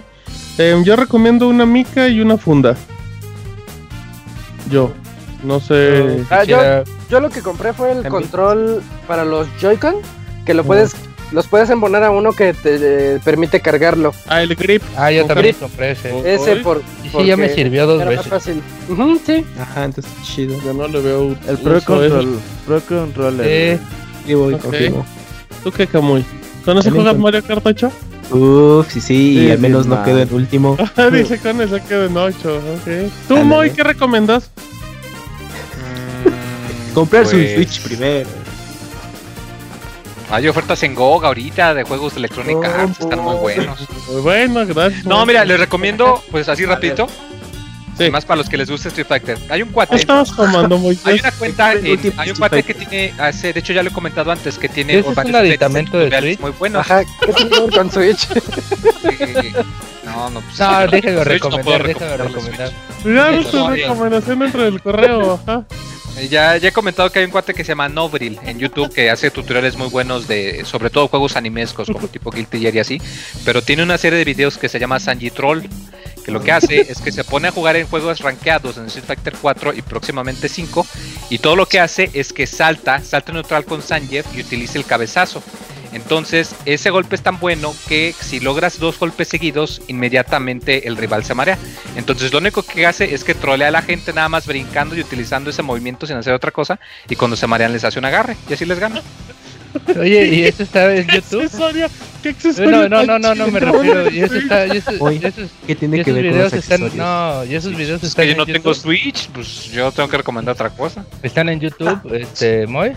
Se llama Sanji Troll, Simón. Ah, bueno, porque el Buena no tiene ni. YouTube. Eh, eh, buena recomendación de accesorio para nuestro amigo de Costa Rica. ¿Algo más? Después dice muchos éxitos a todos y no corren al Pix Abogado. Me recuerda Ah, a Mikey gracias. de las Tortugas Ninja, debido a que es el miembro que nadie toma en serio, pero que es necesario en todo el grupo. Team Eh, Abogado. es que nadie toma en serio, pero en algún momento nos va a salvar. tortugas. Ándale, sí, con pizza. Gracias, abogado. Neta, perdónenos Ah, si no lo valoramos, abogado. eh, Perdónenos. Ah, no hay pedo. Pero el abogado llega con unos taquiris. Uy, con salsa chida. Con Con salsa. Eh, con salsa bien Eh, chida. ¿Qué más hay? ¿Qué Nu- más hay? nuevame- nuevamente, muchos éxitos. Agradecerle a Robert y al Moy que siempre me contestan en Twitter. Bueno, Oh. me despido, no sin antes enviarles un aplauso y bye, ya. El nalgaplauso hace mucho que no aparecía. Ah, el abogado, güey. Nah, el abogado los da en vivo, eso es lo peor. Te dan Lo los peor. abrazos en el. el No, pero he visto, he visto cómo le dan algabrazo a la gente. Eso sí me consta a mí, no me da. Digo, abogado. Em, ¿Qué más? ¿Corritos? Es- está el correo de, de bueno, Jorge Inés. El de Julius, ¿no lo tienes, este Camuy? Es el Mm. primerito. Pues si usted lo tiene, era- abogado, A ver, ya A lo Julius. Atreyu, bueno, a ver, Ah, dale, digo, abogado. digo, y ya van a hacer cortocircuito. Ahorita el muy va a recomendar otra Vas, cosa. Camuy, Ajá. vas. Julio Atreyu, ok. Hola Pixelania, con toda la variedad que ofrece Zelda Breath of the Wild, ¿qué tal si nos comparten algunos de sus ítems, armas, escudos o trajes favoritos? Yo, por ejemplo, mi arco favorito es el arco ancestral. Me gusta mucho la túnica del tiempo y la túnica del, del montañés. Y me encanta el diseño del escudo lisal de acero y el escudo de la brisa. Es igual al de la parabela. Gracias, postdata. Que no falte un ¿Cómo amigo? Con ¿Cómo, amiga? Yoshi, Yoshi Kamui y un saludo con la voz de Alf de Martín. Gracias y bye. Eh, ¿qué, ¿Qué accesorios, Camuy? Saludos. Eh, de accesorios, eh, bueno, no, pues más Les voy a que- dar un canal. Les voy a recomendar un canal, muchachos. No pues no tenía alguna en particular. La ¿Cuál había es que te una, guste mucho? eh, pues la es Master Sword y el escudo este Hylian que encuentras ahí en el juego era lo que más me gustaba. Ah, y la túnica, Tiene la, la de por defecto que tiene el Link, pero ya mejorada. Ándale, eso me gusta. La túnica de defecto está bonita. ¿Alguien más quiere opinar, amiguitos? Que el abogado, el abogado diga algo. Abogado, Abogado, usted que sí, le metió es que jugó 20 muchas mil horas y no está en podcast especiales. Cuéntenos, el abogado. de, el de Cocinar. armadura llana o ese traje llano. Ah, está chido. Ese está bonito por los colores así guinda y todo eso y me gustó Ujú. y, la cap- y la capucha. Y pues el que menos me gustó fue el de los estos pájaros, ¿cómo se llama? ¿Cuál? El que es contra el frío. Ah, ya. Sí, eso no me gustó mucho porque sí hace como que sus trenzas a Link y no, no Y el ¿No traje de femenino? el traje de Mazoka también, el que es de, de gemas luminosas, que cuando ves en la oscuridad que se ve como si fuera un, un traje de esos de no sé para los que vieron Sí. Pulp Fiction fue donde había Ah. un güey vestido de, de negro todo y que desenterraba algo en el en el trasero, ¿no se acuerdan? Que tenían un güey en el... en- ¿no, ¿No vieron Pulp Fiction? ¿Sí Que era un güey que sacaba de un sótano. Era Pulp Fiction, ¿no? Sí, El sí, era Gimp. Pulp Fiction. El, El Gimp. Gimp. Sí, sí, ese, el traje de Gimp de Link también está, está chido. Ah, sí. Muy bien. Bueno, em, sigamos, amiguitos. ¿Qué más? ¿Ya se acabó el correo ahí, Camuy? Ya, ya, se- ya se Gracias. Julio. Muy bien, abogado. Yo tengo el de Mario Gregorio, ah no, el de Jorge Inesio, ¿no? Ese. Ajá. Este Jorge Inés, oiga, pi- pixelianos. En este Día de las Madres recuerden y digan cuál fue su regaño más fuerte de su mamá y que más recuerdan. Ese es Dejen Martín. descuento. Ajá.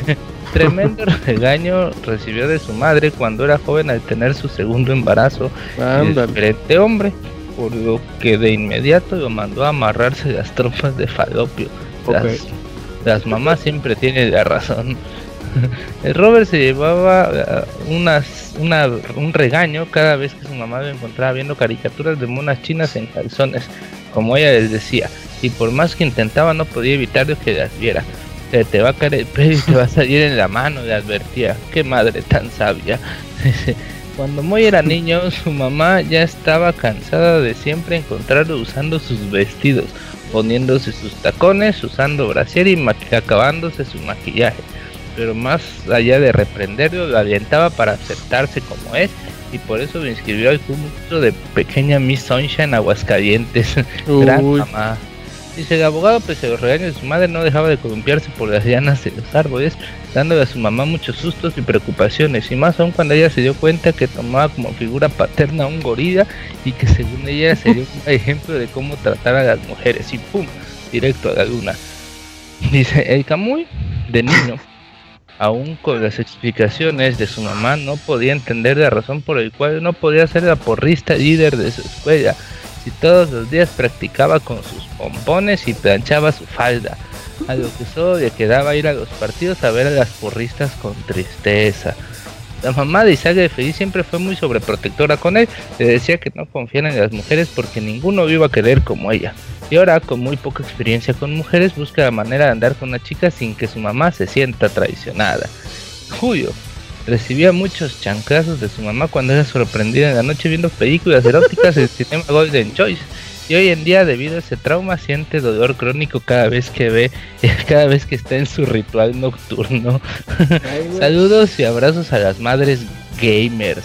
Uf, gracias a don Jorge Inés. Muy creativo el muchacho. Eh, ¿Algún correo más? Mm, Sí, ¿Qué aquí más? yo tengo el de Mario Gregorio. Dice, ¿cómo les va pixelanios de Pixelania Pixelados? Les comento que mi teléfono se fue a, garan- a garantía tres semanas y apenas me pude poner a tiempo con los podcasts.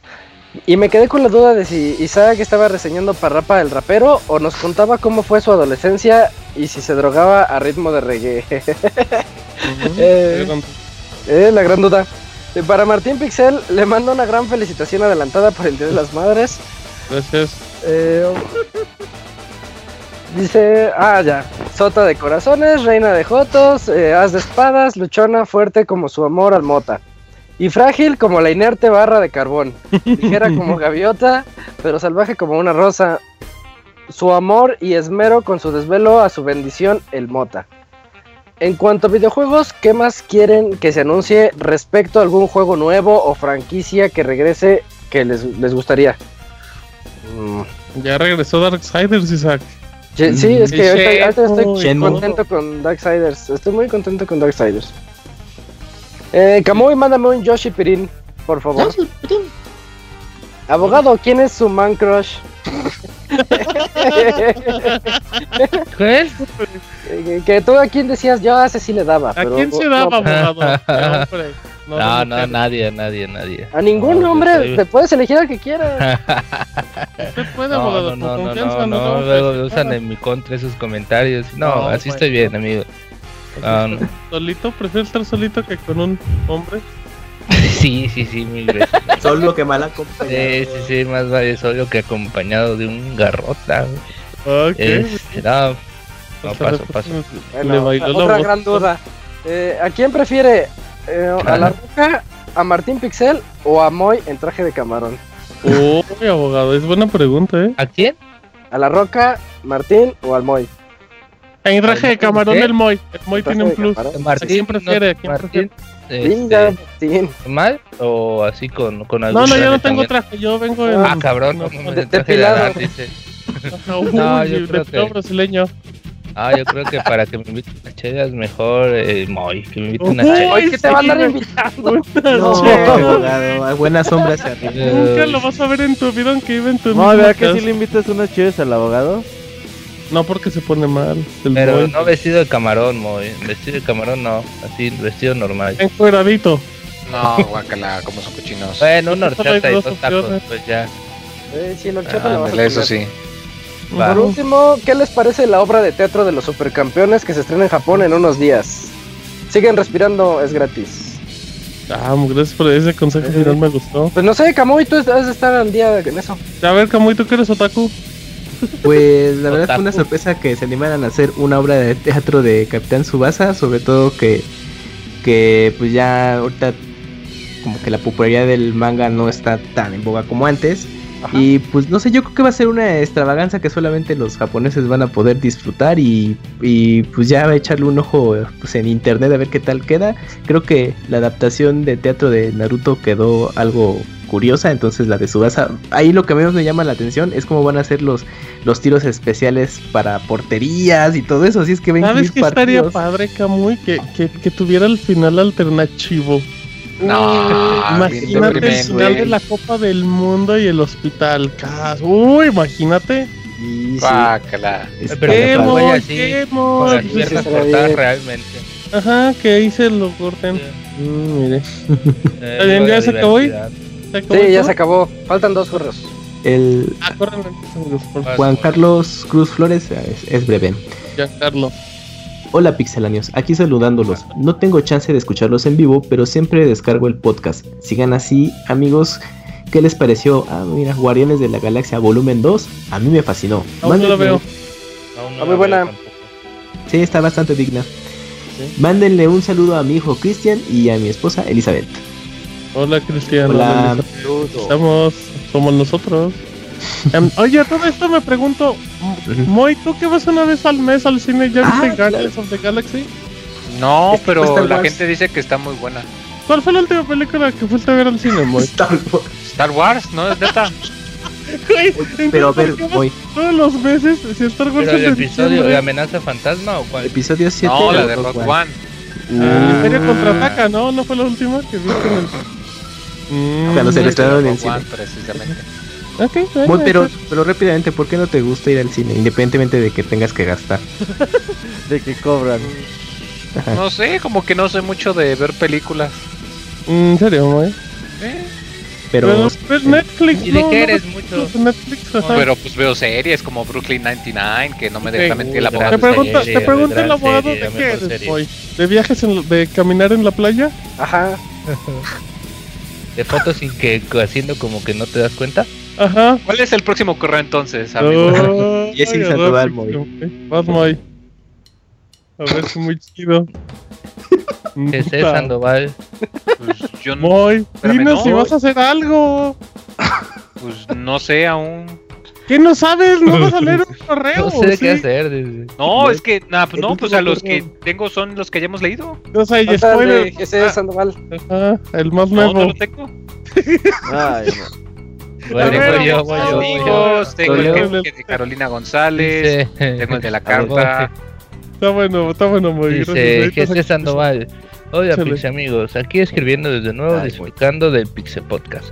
Los felicito por tan buen trabajo. ¿Ya? Supongamos que, supongamos, todos supongamos que el chavita japonés les dice, manos, les voy a regalar un boleto para que vengan a Kijabara con todos los gastos Mm. pagados, pero con la condición de jugar un videojuego feo y muy difícil por una semana y 5 horas diarias en esas seguidas esa semana. ¿Cuál escogerían? Las opciones son E.T. de Atari, Superman 64, los Zeldas de CDI, Street Fighter 2 de NES, Battletoads, El reto de Takeshi, Transformers de NES, La Mulana, Dead or Alive y Gavis Panic. Ah, cabrón, Gavis Ese Panic. es ese Gavis fue otro- Panic, abogado. Es su ex, su ex, pues abogado. Su- Como su primo. en lugar de mujeres sería estos últimos en lugar de mujeres sería con hombres Guys Ah, Panic con hombres. Guys Uh. Panic. Uy, hombre yo creo yo, creo Panic. Él, él pregunta pero es como Jorge Inés también se responde dice yo creo que escogería Street Fighter 2 de NES pues aunque está fea al menos podría jugarlo de dos con otro amigo mientras comemos un paquetaxo con Yo, refresco si de- fuera ese amigo, no jugaría con él. Pues, no igual castigo. yo le entraría el paquetaxo ¿El del amigo? no no no el de sabritas Ah. Sí, Sí, sí. ya Sí, no, de güey, los hombres, sí. ¿verdad, abogado? Cuidado, abogado. Eh, bueno, cuidado. ¿cuál juego escogerían de los que dio el juego? Superman Es que Battle- 64. Battletoads no es malo. No, el Es- difícil. es muy difícil. Battle- Ajá, Ah, Battletoads sí, está Bat- bueno me como quedo- para speedronear. Me quedo con Battletoads. ¡Ey! Yo hago Ey. Superman 64 para cambiarle. Uh, yo creo que los Zelda de CD ahí nada más para conocerlos. Ah, yo jugué la Mulana ahorita que me acordé, está bien dificilísimo. Está bien ridículamente difícil. Sí, está Hasta, hasta el Wonchis lloró cuando Hasta pasó. Wonchis lloró, Wonchis, Pero Manches sangre. lloraba porque pues no sabía qué botón Jueguenlo, apretar. invita. Dice, ya para despedirme, les agradezco el excelente podcast especial de Zelda. Me lo aventé en tres días, lo escuchaba en el trabajo y yo soy de los que por más que les digan spoilers de un juego, aún tiene ganas de jugarlo. Yo, yo sí soy también. Esos me caen bien. Y con las fíjate. películas. Dice, también el baúl de los pixeles estuvo excelente, aunque no me gusta Pikmin, me dieron ganas de jugarlo. De veras. ¿Por qué en 2018 ya no habrá baúl de los pixeles? Bien, pues les despido deseándoles una excelente noche y que descansen mis pix amigos. Hasta luego. Iba a ver, nada más que se hacen de Uno nunca sabe si va a haber vida, Sí, abogado. Uno nunca sabe, Este. abogado. Eh, primero que tengamos vida, gracias a Dios, y ya después vemos. Em, ¿Tienen correos? Ya, ya, ya. se no, se acabaron. Eh, ¿puedo dar un anuncio Facebook.com diagonal. Ah, ¿qué pasó, abogado? Dígame. Eh, Entonces, Ah, eh, no, ay, abogado. No, no, no, esto en beneficio de Pixelania, es en beneficio. Ah. Este, hay una apuesta ahí con un amigo de Chilla, Chillaki, de Twitter, arroba de Chillaki, Ah, Fer pensé que- MSP, que dice que va a regalar un juego de Mario Kart Deluxe y de gano en FIFA. Así que mañana va a haber streaming. abogado, espérame, pero le tiene que ganar antes de que haga. ¿Es totalmente legal, abogado? Ah, Sí. oiga, y si me lo regala mi abogado. No, Si me le pues, regala no, a mí, aunque no, no yo se lo voy a dar a Pixelania y ahí que Pixelania decida quién se lo da, pero si lo gano, pues. Y si no le gana, y si no le gana, usted es el que va a poner el Mario Kart 8. Ajá. No, no, no. Sí, pues Nada esa apuesta. Pues Entonces, es que sí, entonces ¿qué va a ganar, güey? Este Fer. Ah, entonces no anuncie, abogado. No, pues yo digo nada más que vean el streaming mañana ¿A qué hora, 10 y abogado? media. ¿A qué hora? Diez y media, diez y media. Ah, abogado, pero de una duda, la gente no lo va a ver, abogado. Yo lo veo, yo lo Ah. veo. Pues que vean el streaming. Mejor espérese Oiga, el abogado, ¿cómo va a ser miércoles. el streaming? Disculpe mi ignorancia. En YouTube tengo mi canal de YouTube. Ajá, ¿y Ahí. cómo, cómo va a ser el streaming del Twitch? Abo, Abotuber, a ver cómo es. ¿Qué? No, de No, de resto va a ser FIFA. en FIFA. Ah, tienes razón. Sí, Ajá. de resto va a eh, ser en eh. FIFA. Perdón, Sí, sí. ah, ya, ya ando como muy Va a recomendando. ser a con- tres partidos. El que gana dos, de tres. Ok, que, pues, Que sea 3 de 5 por si le va mal. no, no, Para que tenga Bueno, más chance. confiamos en usted, abogado. Confiamos en su Real Madrid. A ver si el árbitro le ayuda. Em, bueno, ahora sí, facebook.com diagonal pixelania oficial. Dice Claudio Reyes. Buenas noches, amigos. Saludos para todos. Y quiero hacerles una pregunta. A los que se compraron The Legend of Zelda Breath of the Wild, con el contenido anunciado para la primera parte del DLC, ¿van a comprar el pase de temporada? Yo No. les comento que sí, yo sí ¿De lo compraré. Y espero con ansias. Saludos a todos. Yo no lo compraría, pero pero pues como, como, como es obligatorio, o sea, el- o sea no es, Nah. no te venden los DLC solos, pues sí. ¿De qué? De Breath of the Wild, abogado. Ah. ¿cómo ¿De qué habla? Se va a comprar. el- Ah, ¿De qué? ¿Cuál? ¿Qué? Sí, yo sí lo compraría. O sea, a mí el primer DLC no me, no me importa, pero pues el segundo es el chido. El como no chido. te venden Ah, pero el primer DLC de Arenas está chido. no le hablé Yo a paso con el Season Pass. no me parece Roberto. No, de arena de peleas que va a haber. Ah, No, lo que tiene, pero entre. Eh, abogado, ya cállese que lo corren, luego lo banean. Eh, Mario Gregorio dice, porque Mario Gregorio manda doble mención. Dice, buenas noches, pandilla pixelánea. ¿Qué opinión tienen de que en Europa saldrá un paquete de Tekken 7 junto con PlayStation 4 Pro? Pues yo digo que está Qué bien. chido. Está padre. Exacto, pues bien. Si no tienes el Pro, pues ya. Ahí te va. Kamui, preguntan, ¿qué hormonal recomiendas y usas para mantener tu voz fresca y juvenil y tus grandes pechos unidos como Pikachu? No, pues de, de ninguno, Mario, lo siento, no. No te puedo recomendar nada. ¿O algo naturalista, Kamui? Naturalito, doctor. No, tampoco na- natural así como La voz y los pechos como Dios te los... Se da tortilla Esa, cuando exacto, era niño. Muy bien. Pregu- Dicen, mi voto esta semana es para que corran a Isaac y en su lugar traigan a Master Kira y sean el templo. Pinche cambio, no, güey, me voy a No. la chingada. Nah, abogado. Eh, no, si quieren que me vaya, ya saben qué cambio hacer de staff. Dice Oh, Mario, se cuidan mucho y en si va Isaac, particular... me voy. Ajá. Igual yo. Bueno, Dice sí. Mario Gregorio, se cuidan mucho y les mando, sobre todo al abogado, una gran agarrada de tamal de arcoíris. Ah, cabrón, espérate, güey. Ah, caray. Aguas, abogado, ¿eh? Uy, ¿el de, Dale. de unicornio? Ajá, un abrazo de tamal De unicornio. de unicornio. Ok, dice Gaby, Mm, Sí, creo que sí es Gaby. Dice, hola y buenas ¿Hispanic? noches. Y un inicio, ey, ¿y dónde está el abogado que me debe? Em, hola y buenas noches. Y un inicio de semana solo pasaba por aquí y no tengo nada importante que decir. Así que, ¿qué taco les gusta? A mí los campechanos. Saludos desde mi casa. gran Yo soy pregunta, taquito, güey. yo soy taquito. Yo voy basicón, taquito de pastor, ¿eh? El taquito de pastor me gusta. Ah, sí, sí, sí. Es básico. Taquito de pastor y agüita de No, yo creo que si fuera por básico me voy con el taquito de bistec. Usted es Team Bistec y yo soy Team Y- Pastor. bien. Eh, ¿Cómo porque, porque luego el bistec. pastor no lo hacen muy rico. Ah, ¿Horchata o Jamaica? ¿Cómo hay? Jamaica. ¿Abogado? ¿Horchata o Jamaica? Con tequila, sin bien, tequila. O chatinol. Ajá. ¿Empujón o sin empujón? ¿Tú, Robert? Ah, es- Bistec. ¿Bistec Uf. con horchata o Jamaica? No, refresco, no. uy, Puta. la Coca-Colita también está bien buena. Isaac, Pastor. ¿y de tomar? Sí, vi igual aquí ya, Bien, güey. bien, bien. Isaac Steam. Muy. Dice, fíjate Pues, que. eh, ahora, ¿sabes huevo. YouTube? Les recomiendo- A ver, dice, yo yo voy con. ¿cuánto cuestan para empezar? Sí, ¿no? De los- Puede ¿Les ser suelo más invitar barato, o güey. yo los tengo que que- pagar? Ah, no, no, ¿sabes cuáles? Eh, los de estilo San Juan, los que llevan su frijolito y su papa. Oh, y con carnita asada y así. A huevo, así campechanos con su carnita asada, adobada y pastor y sus papas y su frijolito. Ah, cabrón, ¿esa es una hamburguesa o qué tomar? Con, con dos o tres ¿Y de quedas. tomar para que se te resbalen? Pues un refresco de sangría señorial. Ay, eres un señor, Moisés. ¿Y de agua? No, no escoges ninguna. Si fuese agua, agua de horchata, huevo. El del chatón. Muy bien, mira esta, salió el Moy. Perfecto, Moy. Gracias por la recomendación de San Jeff de hace ratito. Así es que, eh, pues ya vamos terminando. ¿No hay otro anuncio parroquial como el del abogado que alguien quiera hacer? Creo que no. Perfecto. Bueno, amiguitos, esta fue la emisión 309 del Pixel Podcast a nombre de Camuy, de Yuyol, del abogado, de Robert, de Isaac, del Moy, del Pandita. Mi nombre es Martín. Nos escuchamos hasta la próxima semana. Adiós. Bye. Adiós. Ay, terminó como streaming de.